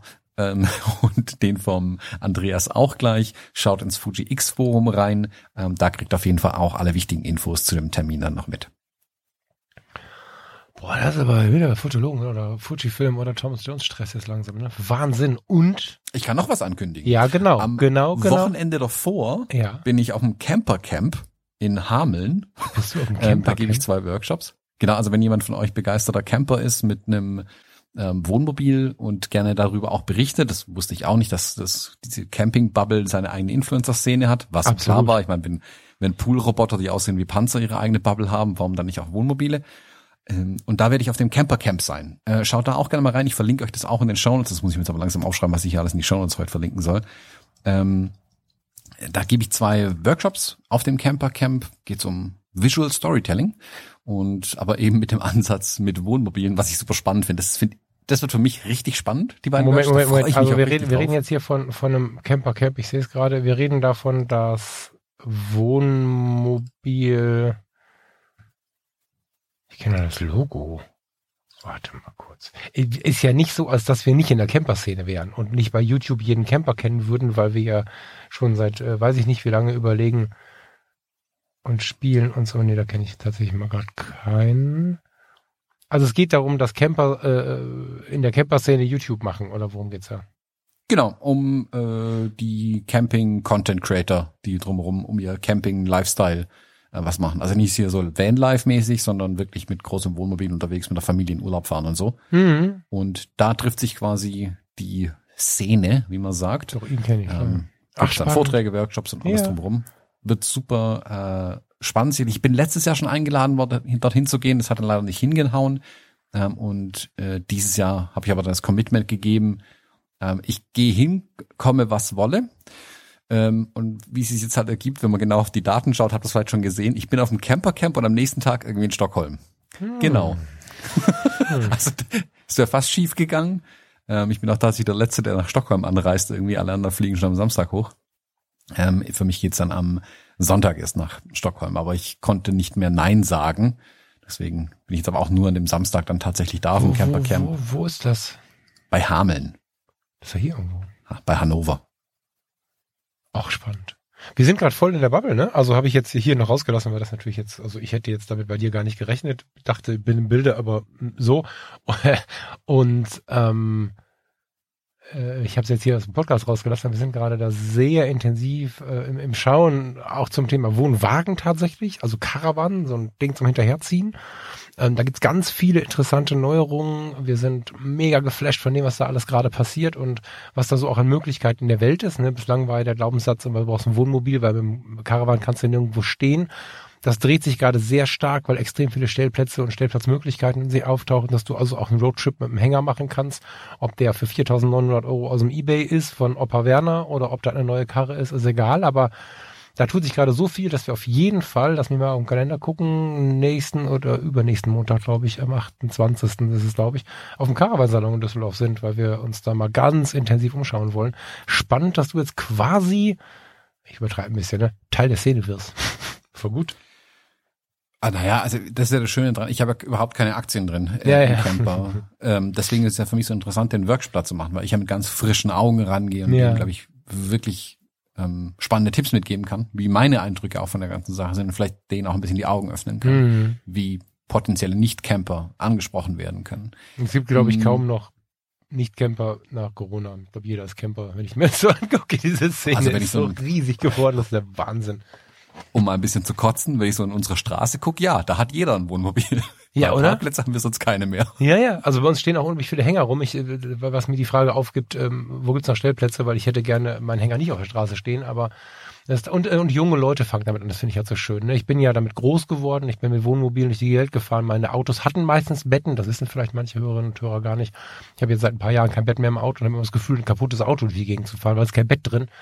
Mm, habe aber immer den Eindruck gehabt, gerade wenn es so Richtung Wohnwagen ging oder Richtung spießiges Wohnmobil, was nicht Vanlife war und nicht äh, mit Holz gedengelt selbst ausgebaut wurde in, mit Blut, Schweiß und Tränen, das waren dann immer ältere Herrschaften. Das ist vorbei. Das ist äh, eine sehr, sehr bunte Szene geworden mit ein bisschen Parallelität zu dem, was ich gerade von der Fotopia berichtet habe. Ja, bin ich ja, finde ich aber geil, dass du da mit drin bist. Schön. Viel Freude. Mhm. Das sind, glaube ich, ganz coole Leute. Bin ich ganz gespannt, was du berichtest. Wann, wann, wann, wann, wann, wann, wann ist das? Ähm, 9. September. Sehr geil. Dann ähm, müssen wir mal gucken, dass wir dazwischen aufnehmen. Ah, wobei, das funktioniert ja nicht, wenn du noch in Stockholm bist oder so. Ne? Terminfindung machen wir intern für den nächsten Podcast. ja. Cool. Ich wollte aber eigentlich jetzt auf äh, den neuen Super-Podcast raus und gar nicht, also das wusste ich, dass das jetzt auch noch kommt, aber ähm, wir müssen äh, ein bisschen gucken, weil ich muss heute noch arbeiten, aber das ist ja immer so, wenn die Fotologen aufnehmen im Moment. Ähm, aber wir haben ein Thema, was breit muss und was groß muss, weil ich bin ein bisschen gerührt ist komisch, ne, aber ist irgendwie so. Ich weiß gar nicht warum. Ich bin ein bisschen gerührt und begeistert von dem neuen Familie Jones Projekt. Mhm, genau. Ähm, ich, was weiß ich, wir starten einen neuen Podcast. Ähm, seit langer, langer, langer Zeit mal wieder ein neues Podcast-Projekt und diesmal ist meine Frau Luisa mit dran beteiligt. Ähm, wir haben schon eine Weile mit der Idee gespielt. Ähm, hier im Podcast hat man es ja auch schon gesagt, dass sie jetzt hier bei mir mit im Studio sitzt, äh, sich auch selbstständig gemacht hat und wir ja sehr viel Erfahrung mit den Themen sammeln konnten, was ähm, Selbstständigkeit, was Gründung angeht, aber was eben auch verheiratet sein als Gründer, Gründerin angeht, wie sie das auch mit einer Familie kombinieren lässt, mit Hund, Kind und zwei Küchen, trotzdem nicht wahnsinnig zu werden. Ähm, und all das, es ist ein bisschen wie bei, bei dir und mir, Falk. Wir sprechen gerne drüber und wenn man gerne drüber spricht, sollte man das auch tun. Und mhm. dazu nehmen wir jetzt einen Podcast auf. Der wird heißen Couple and Company, eine Work-Life-Challenge. Und äh, ihr, die Fotologen, Hörerinnen und Hörer, habt jetzt schon die Chance reinzuhören. Ich verlinke euch das nämlich in den Show Notes auf jeden Fall. Könnt ihr ganz exklusiv vor dem eigentlichen Start schon reinhören. Die erste Episode ist schon online und in den nächsten Wochen kommen dann weitere. Und ja, es soll um alles gehen, mm, worum sich unser Leben so äh, dreht. Also was, was äh, Luisa ist ja gerade in der mm, im Übergang von der Teil Selbstständigkeit in die Vollselbstständigkeit. Das wird eine große Rolle spielen, weil der, der Prozess natürlich auch unglaublich interessant und spannend ist. Und ich eben finde, dass es da ganz viel Vorbehalte gibt äh, gegenüber dem Thema oder vielleicht auch Vorurteile gibt gegenüber dem Thema. Da wollen wir ein bisschen mit aufräumen, wollen ein bisschen die Wege zeigen, wie sich sowas tatsächlich machen lässt, wie man auch in Teilzeit gründen kann, also was sowohl Luisa als auch ich irgendwie mal gemacht haben, was in so eine Gründung alles reingeht, welche Fragen sich da stellen und dann eben immer diese Vereinbarkeit mit Familie. Also gerade die die letzten drei Jahre waren ja super spannend, haha, ähm, in vielerlei Hinsicht. Da wird man ein bisschen unsere Erfahrungen teilen, aber auch wie wir das jetzt machen, wo wir dann in Normalität leben, sage ich mal wie sich das koordinieren lässt mit Kinderbetreuung, wie du äh, das alle was zu essen haben am nächsten Tag ähm, und man eben trotzdem noch seine sein Unternehmen so gestalten kann, wie man eigentlich möchte, aber eben nicht nur Unternehmerin oder Unternehmer ist oder nur Familienmensch, sondern wie auch beides gehen kann. Und wir starten mit meiner Meinung nach einer der spannendsten Episoden, glaube ich, auch gleich direkt. Da geht's nicht ums Nichtgründen. Also wir haben, wir uns gedacht, wir starten mal mit einem richtigen Knall und äh, äh, empfehlen in der ersten Episode, wie man nicht gründet und wann es richtig ist, Nein zu sagen. Hm. Und da geht's eben darum, warum auch ein Nein manchmal die richtige Entscheidung sein kann, ähm, obwohl man schon ganz viel Aufwand, Zeit, Blut, Schweiß, Tränen, was auch immer in ein Projekt reingesteckt hat und am Ende bei dem Nein rauskommt und warum das trotzdem okay ist und warum es für uns eine der besten Entscheidungen war, zu unseren, zu einer Idee auch mal Nein zu sagen. Wobei ich nach wie vor, ich habe den Podcast schon gehört, ein bisschen traurig bin, weil dieses Projekt, ich habe das, was, was ihr hört, wenn ihr den Podcast anhört, habe ich, na, ich will nicht sagen eins zu eins, aber sehr, sehr ähnlich beim Frühstück von beiden gleichzeitig erzählt bekommen. Ich kannte die Geschichte von Thomas schon und als wir uns dann irgendwann beim Thomas getroffen haben und äh, das ganze Ding hier ähm, ins reale Leben geholt haben, das haben wir vorher gemacht, aber als wir das erste Mal bei Thomas getroffen haben, dann äh, haben wir am Tisch gesessen mit Luisa und Thomas. Ich glaube, du hast irgendein verrücktes amerikanisches Frühstück gemacht, was ich noch nicht kannte. Was war es noch? Ich weiß nicht mehr. Und ah, sehr wahrscheinlich Bagels oder Pancakes. Ja, nee, beides. Ich weiß nicht mehr genau. Es war auf jeden Fall sehr geil. Und ähm, da sprachen wir genau über dieses Ding. Also diese Podcast-Sendung habe ich schon mal erklärt und erzählt bekommen. Das heißt, wenn ihr zuhört, seid ihr wirklich privat im Hause Jones und auch sehr authentisch. Ich habe mich mega gefreut, dass Luisa sich so wohl zu fühlen scheint, weil so mal eben Podcast ist jetzt nicht so einfach und ich finde, dass sie das wahnsinnig gut macht. Also das ist Luisa, die ich kenne. So, das ist jetzt nicht jemand, der da sitzt und sagt, ich mache jetzt einen Podcast und muss mich daran gewöhnen, sondern es ist echt Luisa, finde ich voll cool. Also ich bin ähm, jetzt schon ein Fan. Ja, also ich, äh, ich ist vielleicht komisch gesagt, ich bin jetzt auch schon ein Fan, aber ähm, ich freue mich auf jeden Fall riesig, ähm, dass wir das jetzt gestartet haben. Wir haben jetzt mhm. eine Weile hat auch schon dran rum vorbereitet. Ist ja auch nicht, also auch da äh, gilt für Luisa wie für mich, wenn, wenn wir irgendwas machen, dann halt richtig. Mhm. Wir wollten uns dann auch nicht irgendwie nur hinsetzen und halt mal, yo, servus, hier sind wir, ähm, irgendwie einen Podcast aufnehmen, sondern es sollte schon ja auch Hand und Fuß haben dann letzten Endes. Mhm. Und das hat auch eine Weile gedauert, bis wir das wirklich umsetzen konnten. Und umso mehr freue ich mich, dass es jetzt eben auch äh, endlich ähm, draußen ist. Und ähm, Luisa ist ja auch podcastmäßig nicht ganz unvorbelastet. Ähm, sie hatte damals mit Farina zusammen unsere Jubiläumsepisode aufgenommen. An die ähm, habe ich gerade drei gedacht. Jahre Fotologen. Sehr süß, ja. Genau. Ja. Willst du mal verlinken? Und verlinke die mal. Ja, verlinke ich auf jeden Fall. Das ist die Episode 159. Verlinke ich aber auf jeden Fall auch in den Show Notes.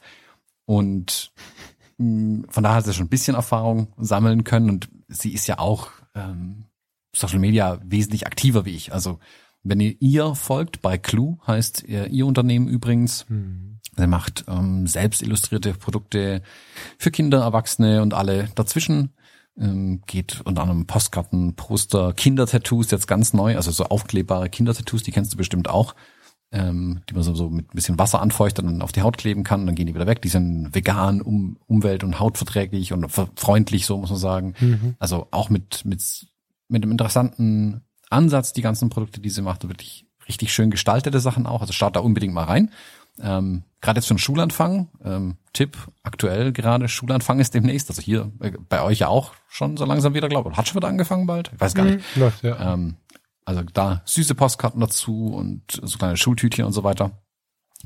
Ähm, und wir haben ja, wir sind ja in schon relativ unterschiedlichen Sachen auch unterwegs und sich da auch auszutauschen. Ich meine, das machen wir ja eh schon die ganze Zeit, uns da austauschen und das können wir jetzt in dem Podcast eben noch ein bisschen ähm, breiter machen und ich, wir kriegen es jetzt schon mit, ähm, dass das Interesse da ein großes, je mehr wir nämlich jetzt darüber gesprochen haben, so also ähm, nicht öffentlich, aber im direkten Kontakt mit Leuten, dass ähm, viele halt mit den Gedanken auch spielen und glaube ich so ein, so ein Ansatzpunkt für viele bisher gefehlt hat, einfach mal wo, wo reinzuhören, ähm, wie es einem Paar geht, die in genau der Situation stecken. Weil ich glaube, da ist, da, da steckt viel drin tatsächlich ähm, in dem, in dieser, in dem Dazwischen. Weil klar kann man sagen, ah, guck mal, der Thomas ist Fotograf und ah, guck mal, die Lisa ist ähm, Illustratorin und die macht da irgendwelche Kinderprodukte. Und, aber was passiert dazwischen all den Sachen? Also wie, wie, wie managt man das alles? Wie, wie, wie gesagt, zwei Küchen zu haben, haha. Also das so Kleinigkeiten, ähm, um was man sich alles kümmern muss, was schnell vergessen wird, aber wo, wie ich glaube, spannende Geschichten drin stecken. Hm. Mega. Ich bin, ich bin mich gespannt. Ich finde, dass es ähm, ein bisschen näher an euch heranrückt, für die, die das Thema gar nicht auf ersten Blick, auf den ersten Blick brauchen oder für die, die das Thema brauchen, die kriegen ja ein geiles Gesamtpaket. Und dann sage ich aus Höflichkeit, ne? Also ich könnte jetzt natürlich einfach sagen, wir müssen das jetzt supporten und große Geschichten erzählen, aber ihr beiden seid schon, ihr seid schon, also selbst das beschreibt ihr ja. Ihr habt euch da schon gesucht und gefunden. Oder nicht gesucht und gefunden, weiß ich nicht, aber auf jeden Fall habt ihr euch gefunden und passt da gut zueinander. Ziemlich cool. Ja. Ihr, ihr fangt ja auch an, in, auf romantischen Wochenenden wieder über die Arbeit zu quatschen. Also das ist, das ist halt geil, mag ich. Ja. genau, da haben, haben so ein paar entdeckt gehabt. Äh, wir waren ja in, in Freiburg vor ein paar Wochen. Das war unser Hochzeitstag-Wochenende ähm, und wir saßen dann typisch für uns trotzdem in einem Café zusammen mit äh, Lila und haben Ideen gesponnen, was wir alles mit dem Podcast machen, wie die Themen sich strukturieren sollen, welche Themen rein sollen, welche Themen nicht rein sollen, ähm, auch wie wir drumherum das Ganze aufbauen, wie er heißen soll, die Namensfindung, äh, wie es aussehen soll, was sind unsere, unsere Werte, die wir in dem Podcast wirklich mitnehmen wollen, woran wir uns orientieren wollen, dann äh, da drin auch, äh, ja, sowas bei uns Standard romantisches Wochenende endet dann mit zwei Notizblöcken und einem iPad auf dem Tisch und ganz vielen äh, Notizen und Ideen, was man alles machen könnte. Hammer. Ja, ich bin sehr gespannt. Lass uns äh, ein Thema weiterrutschen, auch wenn ich, äh, ja, ich könnte eine Stunde drüber reden, aber lass uns das nicht tun. Ihr tut das im Podcast. Ich freue mich drauf und wir hören in der nächsten Sendung mal, wie es so angelaufen ist, was so für Rückmeldungen kamen und so. Wir haben jetzt immer einen Monat Zeit. Bin ich gespannt und äh, sag Luisa auch einen lieben Gruß bitte an der Stelle, wenn sie nicht sogar selber zuhört.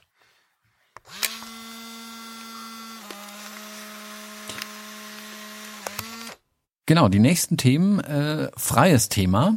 Ähm, du hast uns ein TT Artisan Objektiv mitgebracht, das ein 90 Millimeter und eine 1,25er Blende hat. Ja, geht Erzähl so, mir das, mehr. Ja, geht so. Das habe ich ja schon lange. Ähm, das hat eigentlich, also eigentlich war das für mich ein Reminder und war, wenn es passt, mit eingebaut.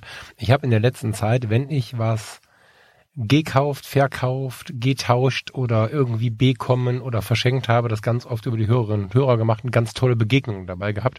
Deswegen habe ich gedacht, parallel zu eBay erwähne ich kurz, dass ich dieses Objektiv verkaufe, aber ich wollte es nicht so plakativ machen, wie du es gerade gestaltet hast. ähm, ich gebe das wieder ab, nicht weil es so schlimm ist, sondern weil mir ein ähm, manuell zu fokussierendes Objektiv reicht. Ich habe ja auch noch das 50 Millimeter von Mitacon, genau.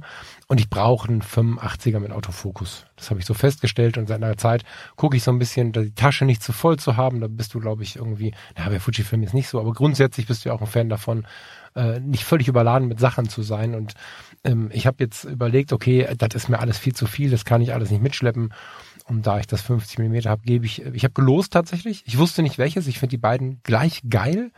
Das TT Artisan ist ein bisschen neuer, das ist irgendwie sechs, sieben, acht Monate alt oder so, vier, fünf Mal eingesetzt, ähm, weil es dafür den Einsatzzweck noch gar nicht so richtig gab. Ich gebe das jetzt ab, wenn einer aus der Fotologenbubble das haben möchte, kann er sich gerne melden. Ähm, dann machen wir irgendwie einen Kaffee, geht auf mich. So, aber wie gesagt, ich wollte es irgendwie eigentlich nebenbei einfließen lassen. Jetzt ist es, jetzt müssen wir Werbung dran schreiben an die Sendung. ja, genau. Also, ich habe damit gar kein Thema. Ich habe ja viel drüber gesprochen. Ich glaube auch hier, was dieses manuelle Fokussieren mit, ach so, für Canon RF, ganz wichtig, ne? Nicht adaptierbar, nicht irgendwie EF oder so, sondern Canon RF, also für die R-Kameras, ähm, was, was das so mit mir macht. Also das 50er wie das 90er sind ja beides manuell zu fokussierende Linsen für das RF-System. Das heißt, ich habe eine sehr moderne Kamera vorne dran. Ob das eine R ist, eine RP ist, eine R5 ist, völlig egal. Es funktioniert einfach direkt in ohne Adapter. Und dann aber dieses riesige oder relativ große Objektiv manuell zu fokussieren, ähm, nicht wie man das von den normalen Objektiven kennt, sondern wirklich dafür konzipiert, mit einem langen Schneckengang, butterweich und so. Das ist schon ein Erlebnis. So, und schweren Herzens geht jetzt eins weg. Hätte auch das 50er sein können. Ich habe mich fürs 90er entschieden. So. Ja. Aber Thema, weiß ich nicht. Hast du noch Fragen dazu? Wir können gerne noch ein bisschen über manuelles Fokussieren sprechen, aber es war anders gedacht. Ja, ich habe tatsächlich so ein bisschen mh, mm, ein Thema dazu, äh, nicht wirklich zu dem Objektiv, aber dieses manuelle Fokussieren wirft gerade so ein Thema in mir auf, was sich jetzt in Lagacelli irgendwie mhm. bei mir wieder festgesetzt hat. Und zwar, das war eher Zufall, aber in Lagacelli gab es dieses Jahr ganz viele Arbeiten im quadratischen Format. Mhm. Das war auffällig irgendwie. Das fand mhm. ich super, super spannend. Und je länger ich diese ganzen äh, quadratischen Bilder angeguckt habe, desto mehr hatte ich irgendwie der Bock, wieder quadratische Bilder zu machen. Kenne ich ähm, auch. Ja. Ich habe äh, in, in erster Instanz habe ich witzigerweise mein iPhone einfach mal auf quadratisch umgestellt und ähm, versuche jetzt gerade mich quadratisch durchs Leben zu fotografieren mit dem Telefon, um einfach im Alltag mehr in die Übung mit dem Format zu kommen.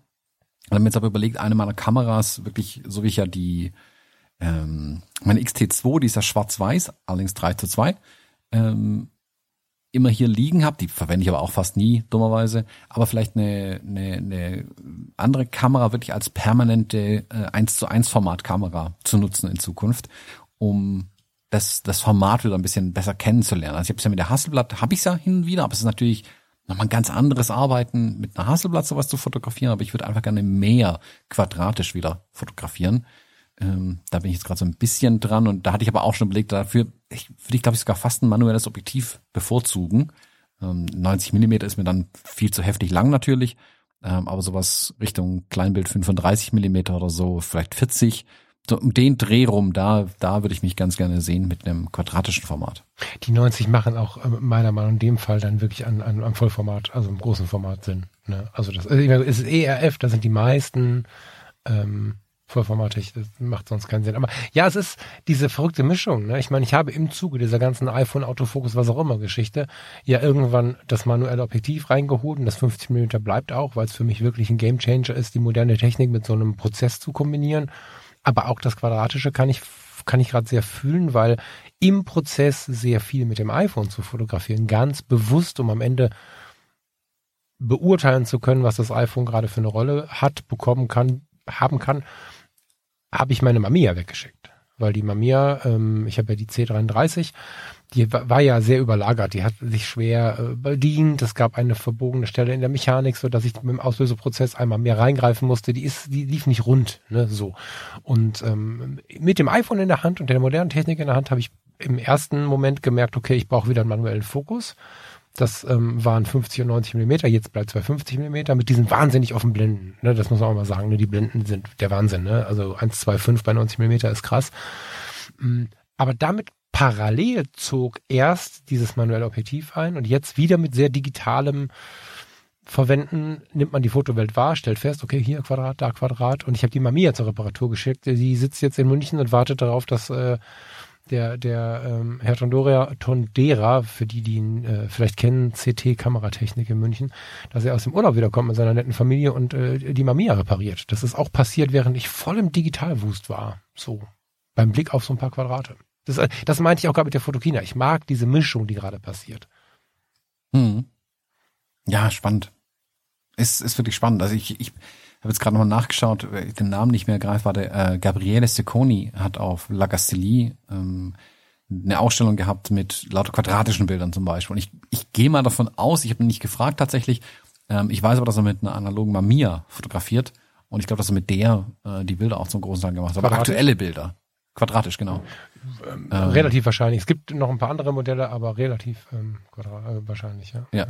Also ich weiß nicht, ob er die aktuelle Ausstellung damit fotografiert hat, so rum meine ich. Ich weiß, ah. dass er mit einer Mamiya fotografiert. So. Ja, ja, ja. Ähm, und genau sowas würde ich halt, also genau sowas, hahaha. Also ich würde ganz gerne auch wirklich im, im Alltag, in der Reportage und so weiter mal ein bisschen mehr wieder quadratisch machen. Ich glaube, ich muss mir da einfach die, die Kamera zurechtlegen und einfach eine da haben, die ich greifen kann, wo ich weiß, okay, die ist jetzt quadratisch fertig. Hm, hm, verstehe ich gut, ja.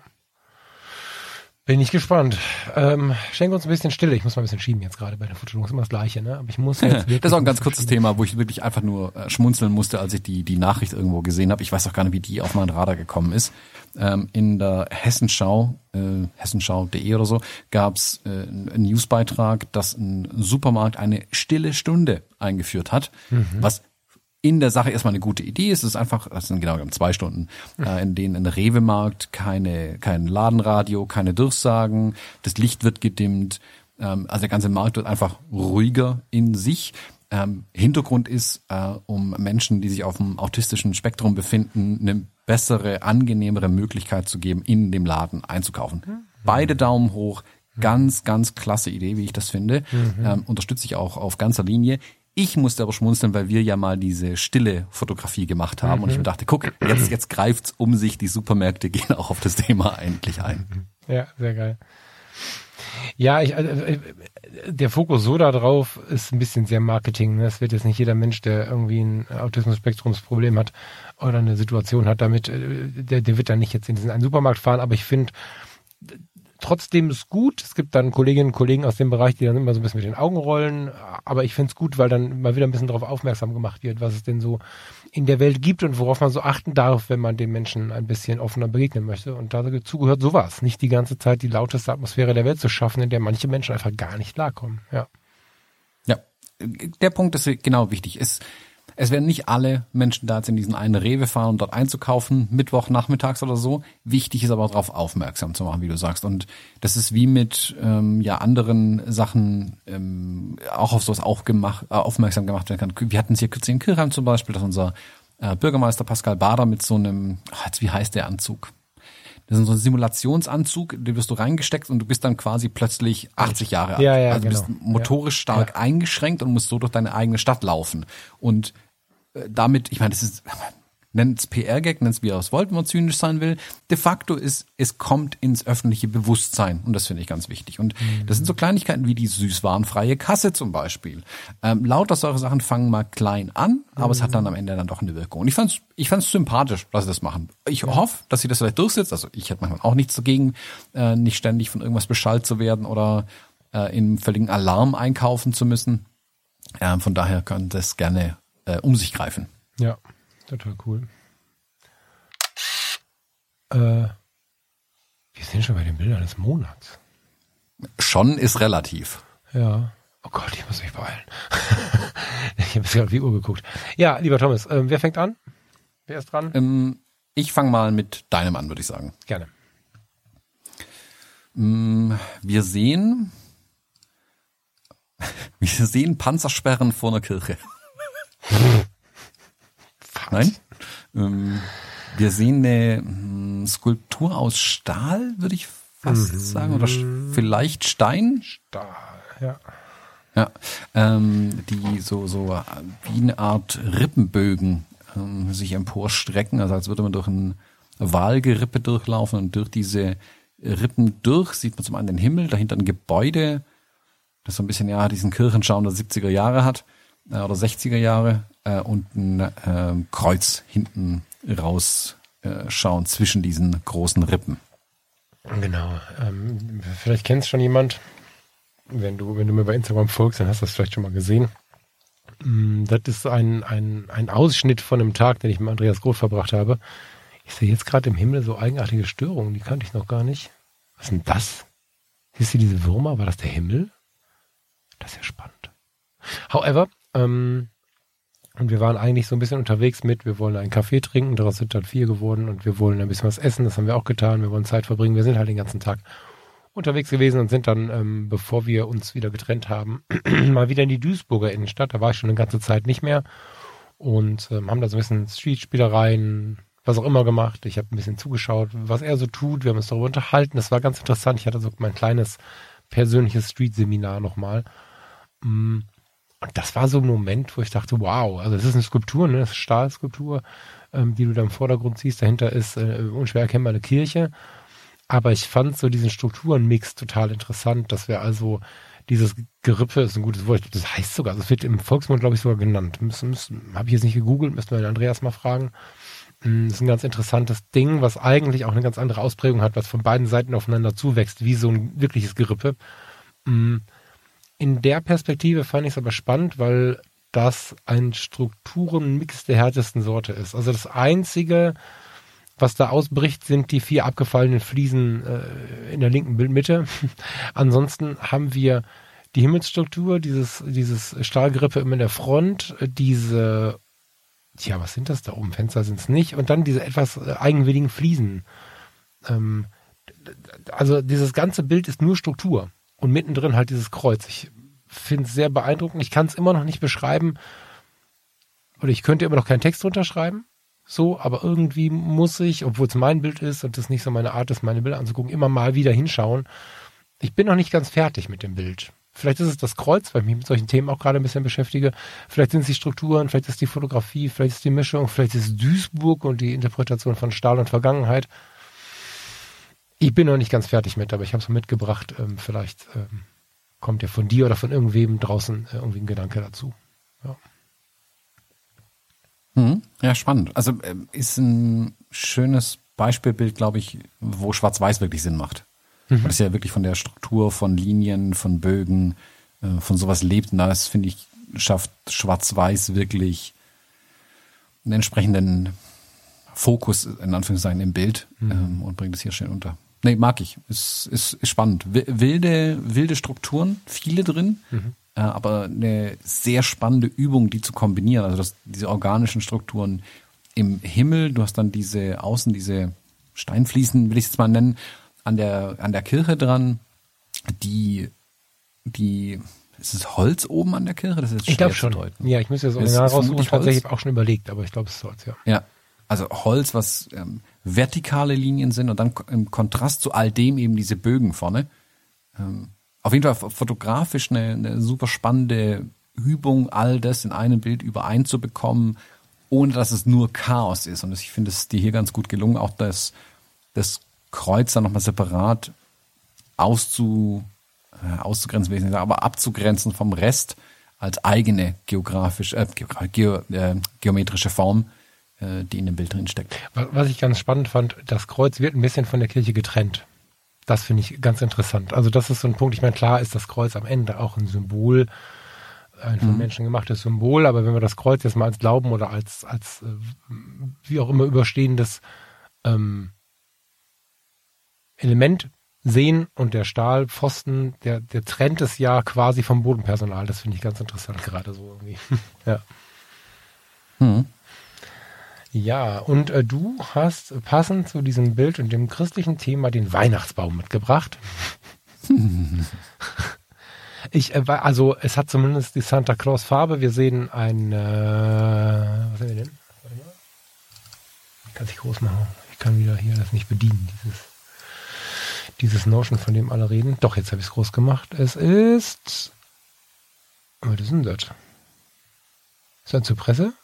Egal, wir sehen einen, einen, einen schönen Baum, der ein bisschen von den Ästen her aussieht, als wenn er gerade aus dem Netz geholt worden wäre. Aber ich glaube, der ist wirklich so, der ist wirklich so äh, gewachsen. Ne? Der sieht so ein bisschen aus, als wenn er sich noch nicht gelegt hätte. Und unter ihm ist eine rote Lampe, die vor einem sehr endzeitlichen Himmel diesen Baum bestrahlt. Es hat ein bisschen was von Stranger Things. Mhm. Ähm, das Bild könnte zwei Titel haben, entweder einfach nur Baum mhm. ähm, oder wie sieht mein Hochzeitsfotografie-Stil 2023 yes. aus? Yes. Baum 2 musst du es nennen, wenn es wertvoll werden soll. Baum 2. ähm, ist auf einer Hochzeit entstanden, tatsächlich das Bild. Ah, ja, cool. Ähm, war eine Hochzeit auf einem, auf einem Bauernhof hinten in so einer umgebauten Scheune drin, äh, etwas außerhalb und es war einer dieser ultra heißen Tage Und da war, äh, abends hat sich dann ein Gewitter zugezogen, das sich wirklich von und zugeschrieben hat.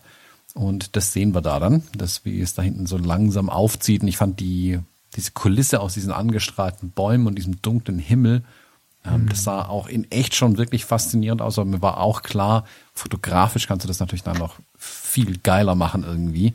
Dann sieht das noch viel spannender und interessanter einfach aus am Ende. Und das war eben der eine Baum, der rot angestrahlt war vor diesem ja, türkislich blauen Himmel. Ähm, der sah schon sehr eindrücklich aus und an dem habe ich mich ein bisschen abgearbeitet an dem Abend, ja. ähm, während alle anderen schon äh, ins Innere geflüchtet sind.